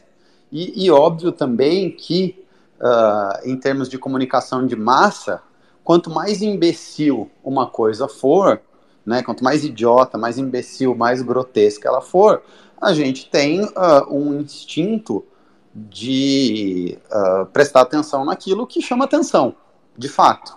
E uma, e uma tecnologia que busca o ganho de eficiência, e o ganho de eficiência para uma tecnologia como TikTok é tempo de atenção, é o olho grudado na tela. Quanto mais tempo você passar olhando o TikTok e usando a plataforma, melhora a métrica do ponto de vista do capital financeiro. Né? O, o, o valuation do TikTok é diretamente proporcional ao número um, ao número de usuários, né, ao CAC que eles têm, que é o custo de aquisição de usuário, quanto que ele gasta versus quantos o usuário usa, e dois, tempo de tela, porque tempo de tela significa tempo de anúncio. Então você tem essas duas métricas. Como você tem essas duas métricas, o incentivo da plataforma econômico é ter o pior conteúdo possível que seja uh, que seja, como eu vou dizer assim, capaz de reter atenção. Né? Se a gente for pensar, por exemplo, o que, que dá mais audiência? Uh, o programa do Abu Janra que passava na TV Cultura, que tinha um, um nível intelectual X ou Zorra Total? É óbvio que o Zorra Total vai dar mais audiência. É, é da natureza humana que seja assim. Né? E, e uma plataforma, então, que simplesmente seja norteada, uma plataforma de massa, de comunicação de massa, que simplesmente seja norteada pelos interesses do capital, vai ter o incentivo de produzir o pior tipo de conteúdo possível. Porque esse, o promover, né, no caso do TikTok, o TikTok não produz, mas promover no For You page o, o algoritmo vai beneficiar esse tipo de conteúdo. E, e, é interessante, aí você tem uma, uma, outra perspectiva, que é aquilo que o, o Russo estava falando, né, do, do judô. Tem uma perspectiva também geopolítica que para a China é super interessante que a juventude dos outros países seja uma juventude alienada, seja uma juventude sem perspectiva, uma juventude que, ao invés de uh, buscar se enaltecer através daquilo que ela, da cultura que ela consome, seja vítima de uma cultura completamente imbecilizante. Então você tem uma confluência de vários fatores que contribuem para esse tipo de resultado, né? não, é, não é algo simplesmente isolado. Maravilha, muito, muito legal, acho que é por aí mesmo. Maravilha. Posso falar? Pode falar. É, eu só queria é, parabenizar vocês por esse, por esse material que vocês estão produzindo. Eu trabalho com política aqui no Triângulo Mineiro e vocês realmente são diferenciados aí nessa questão de produção de conteúdo aí para quem curte e quem acompanha é, a política nacional e internacional e deixar só uma sugestão aí para vocês aí, assim, humildemente uma sugestão. É, você que é uma estratégia de longo prazo e tudo, é, mas que vocês tentem atrair o máximo possível de bolsonaristas e ex-bolsonaristas, entendeu? Para o movimento poder crescer. Porque essas 58 milhões de pessoas que votaram no, no Bolsonaro, elas estão procurando um lugar para ir, entendeu? Porque o bolsonarismo está acabando. Então, é, eu acho que o MBL surge como a melhor opção aí. Só que vocês têm que trabalhar para que esse, esse fluxo de pessoas aí que estão meio órfãos é, vão para o porto de vocês. E talvez a melhor estratégia para isso não seja atacando o Bolsonaro e símbolos do bolsonarismo, mas tentando, de alguma forma, compor com eles, entendeu? Claro. E focando, e, e focando é. mais no, no, na oposição ao PT e à esquerda, entendeu? Com certeza, mas isso, isso eu acho que é parte do, de um problema aqui que a gente abordou nesse, nesse programa, que é uma questão técnica. Né? É, é óbvio que se o MBL quisesse, assim como várias figuras bolsonaristas fazem, trazer todos os bolsonaristas para a gente, em alguma medida, a gente conseguiria por uma, simplesmente uma questão técnica. Se você fala com alguma eficiência aquilo que um bolsonarista quer ouvir, ele vai para uma própria questão de, de carência uh, intelectual de vários líderes bolsonaristas, eles vêm. Né? Se você olhar, por exemplo, uh, o que alguns ex-MBLs vêm fazendo, você tem o resultado. Está lá o resultado, né? simplesmente uma questão técnica. Mas o, o que a gente está falando aqui, nesse sentido, é uma coisa mais profunda. Né? Não adianta também você trazer um monte de, de bolsonarista para sua base que não acreditem nos mesmos valores que você. Porque depois, quando você tiver que defender de fato aquilo que você acredita e for uh, contrário a visão ideológica dessa massa de pessoas que vai chegar, acontece o que aconteceu com o MBL no dia 26 lá, que você perdeu 200 mil seguidores porque a gente não concordava com uma manifestação. E, e a partir dali, então, a gente falou, não, realmente, uh, essas pessoas que vierem, elas têm que vir também por uma afinidade àquilo que o movimento acredita e não simplesmente por uma questão técnica da gente estar tá falando aquilo que o cara quer ouvir, entendeu?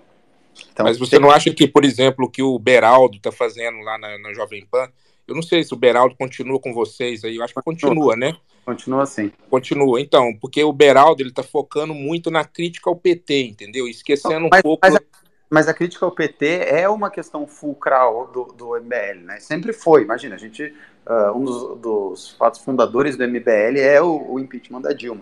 Isso a gente fez e foi mais ativo, inclusive, que o, que o Bolsonaro na época. Enfim, você olhar, você assistiu o documentário do movimento, a gente fala bastante sobre Assisti. isso. Exato. Então, então você sabe a história também, tanto quanto eu. O que eu estou falando é só eu, eu concordo com o que você está falando, de um ponto de vista meramente técnico, você está completamente cheio de razão. E essas pessoas vão vir e vão acabar vindo.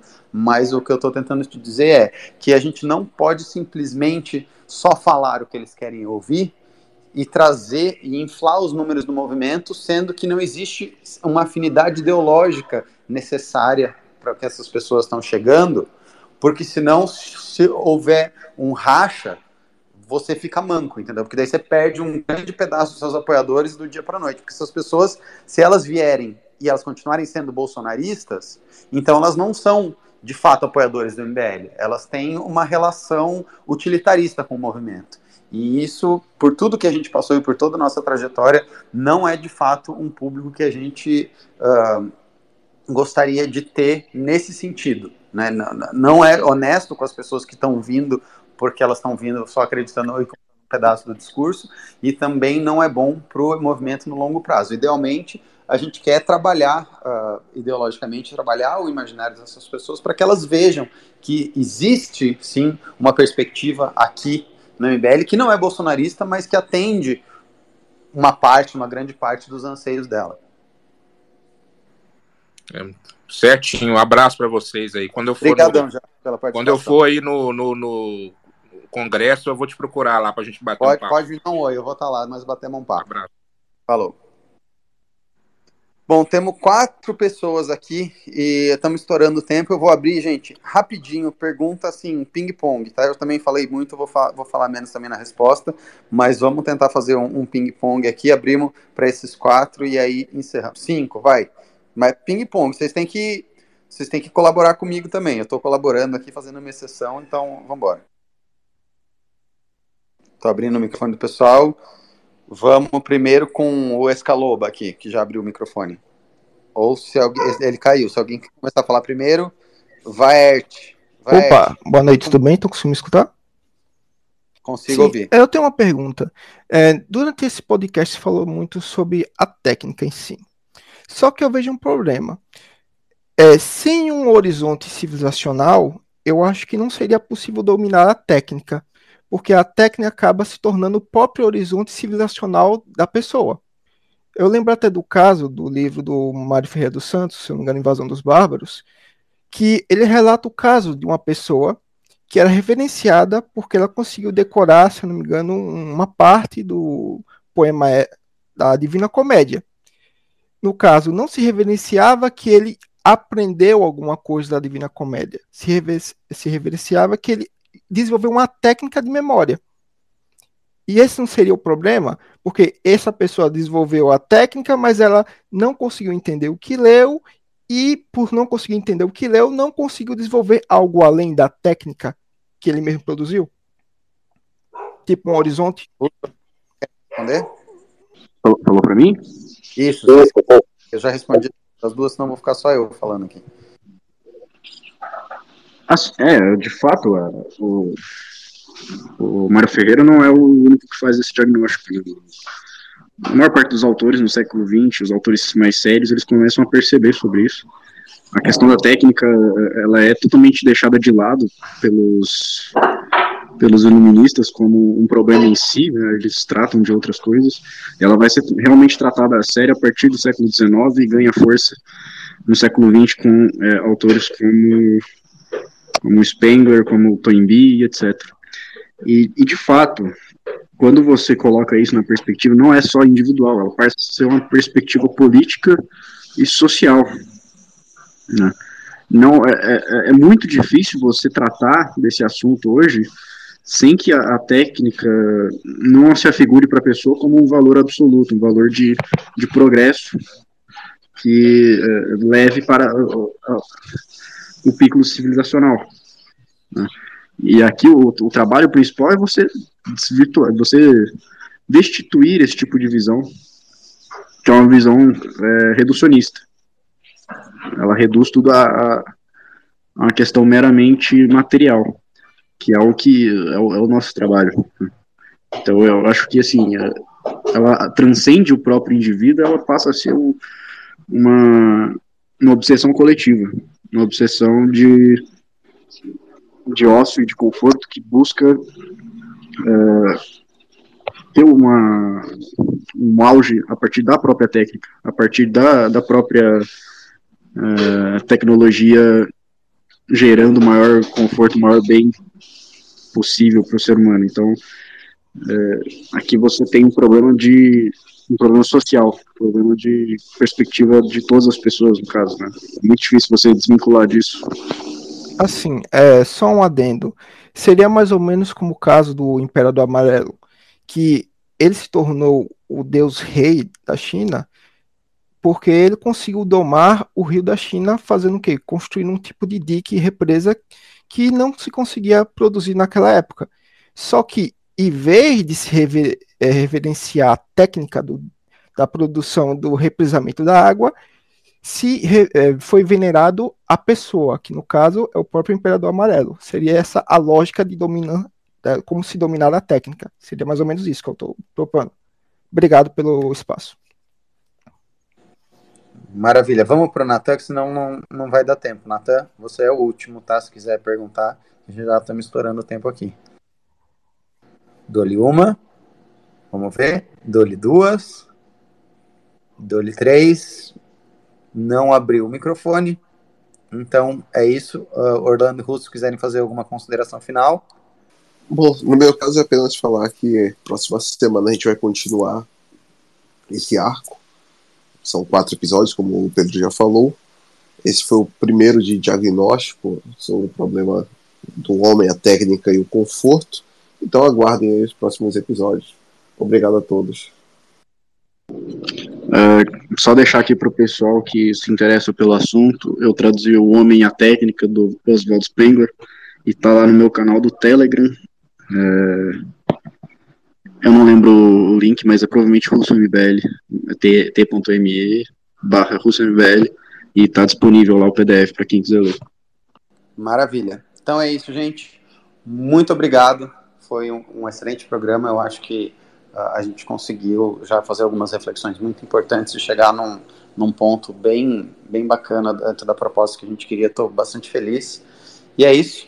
Bom domingo. Desculpa aí para o pessoal que está querendo perguntar, mas a gente realmente estourou o tempo. Quiserem, uh, uh, perguntem nos comentários ou, ou conversa pessoal ou para o próximo programa.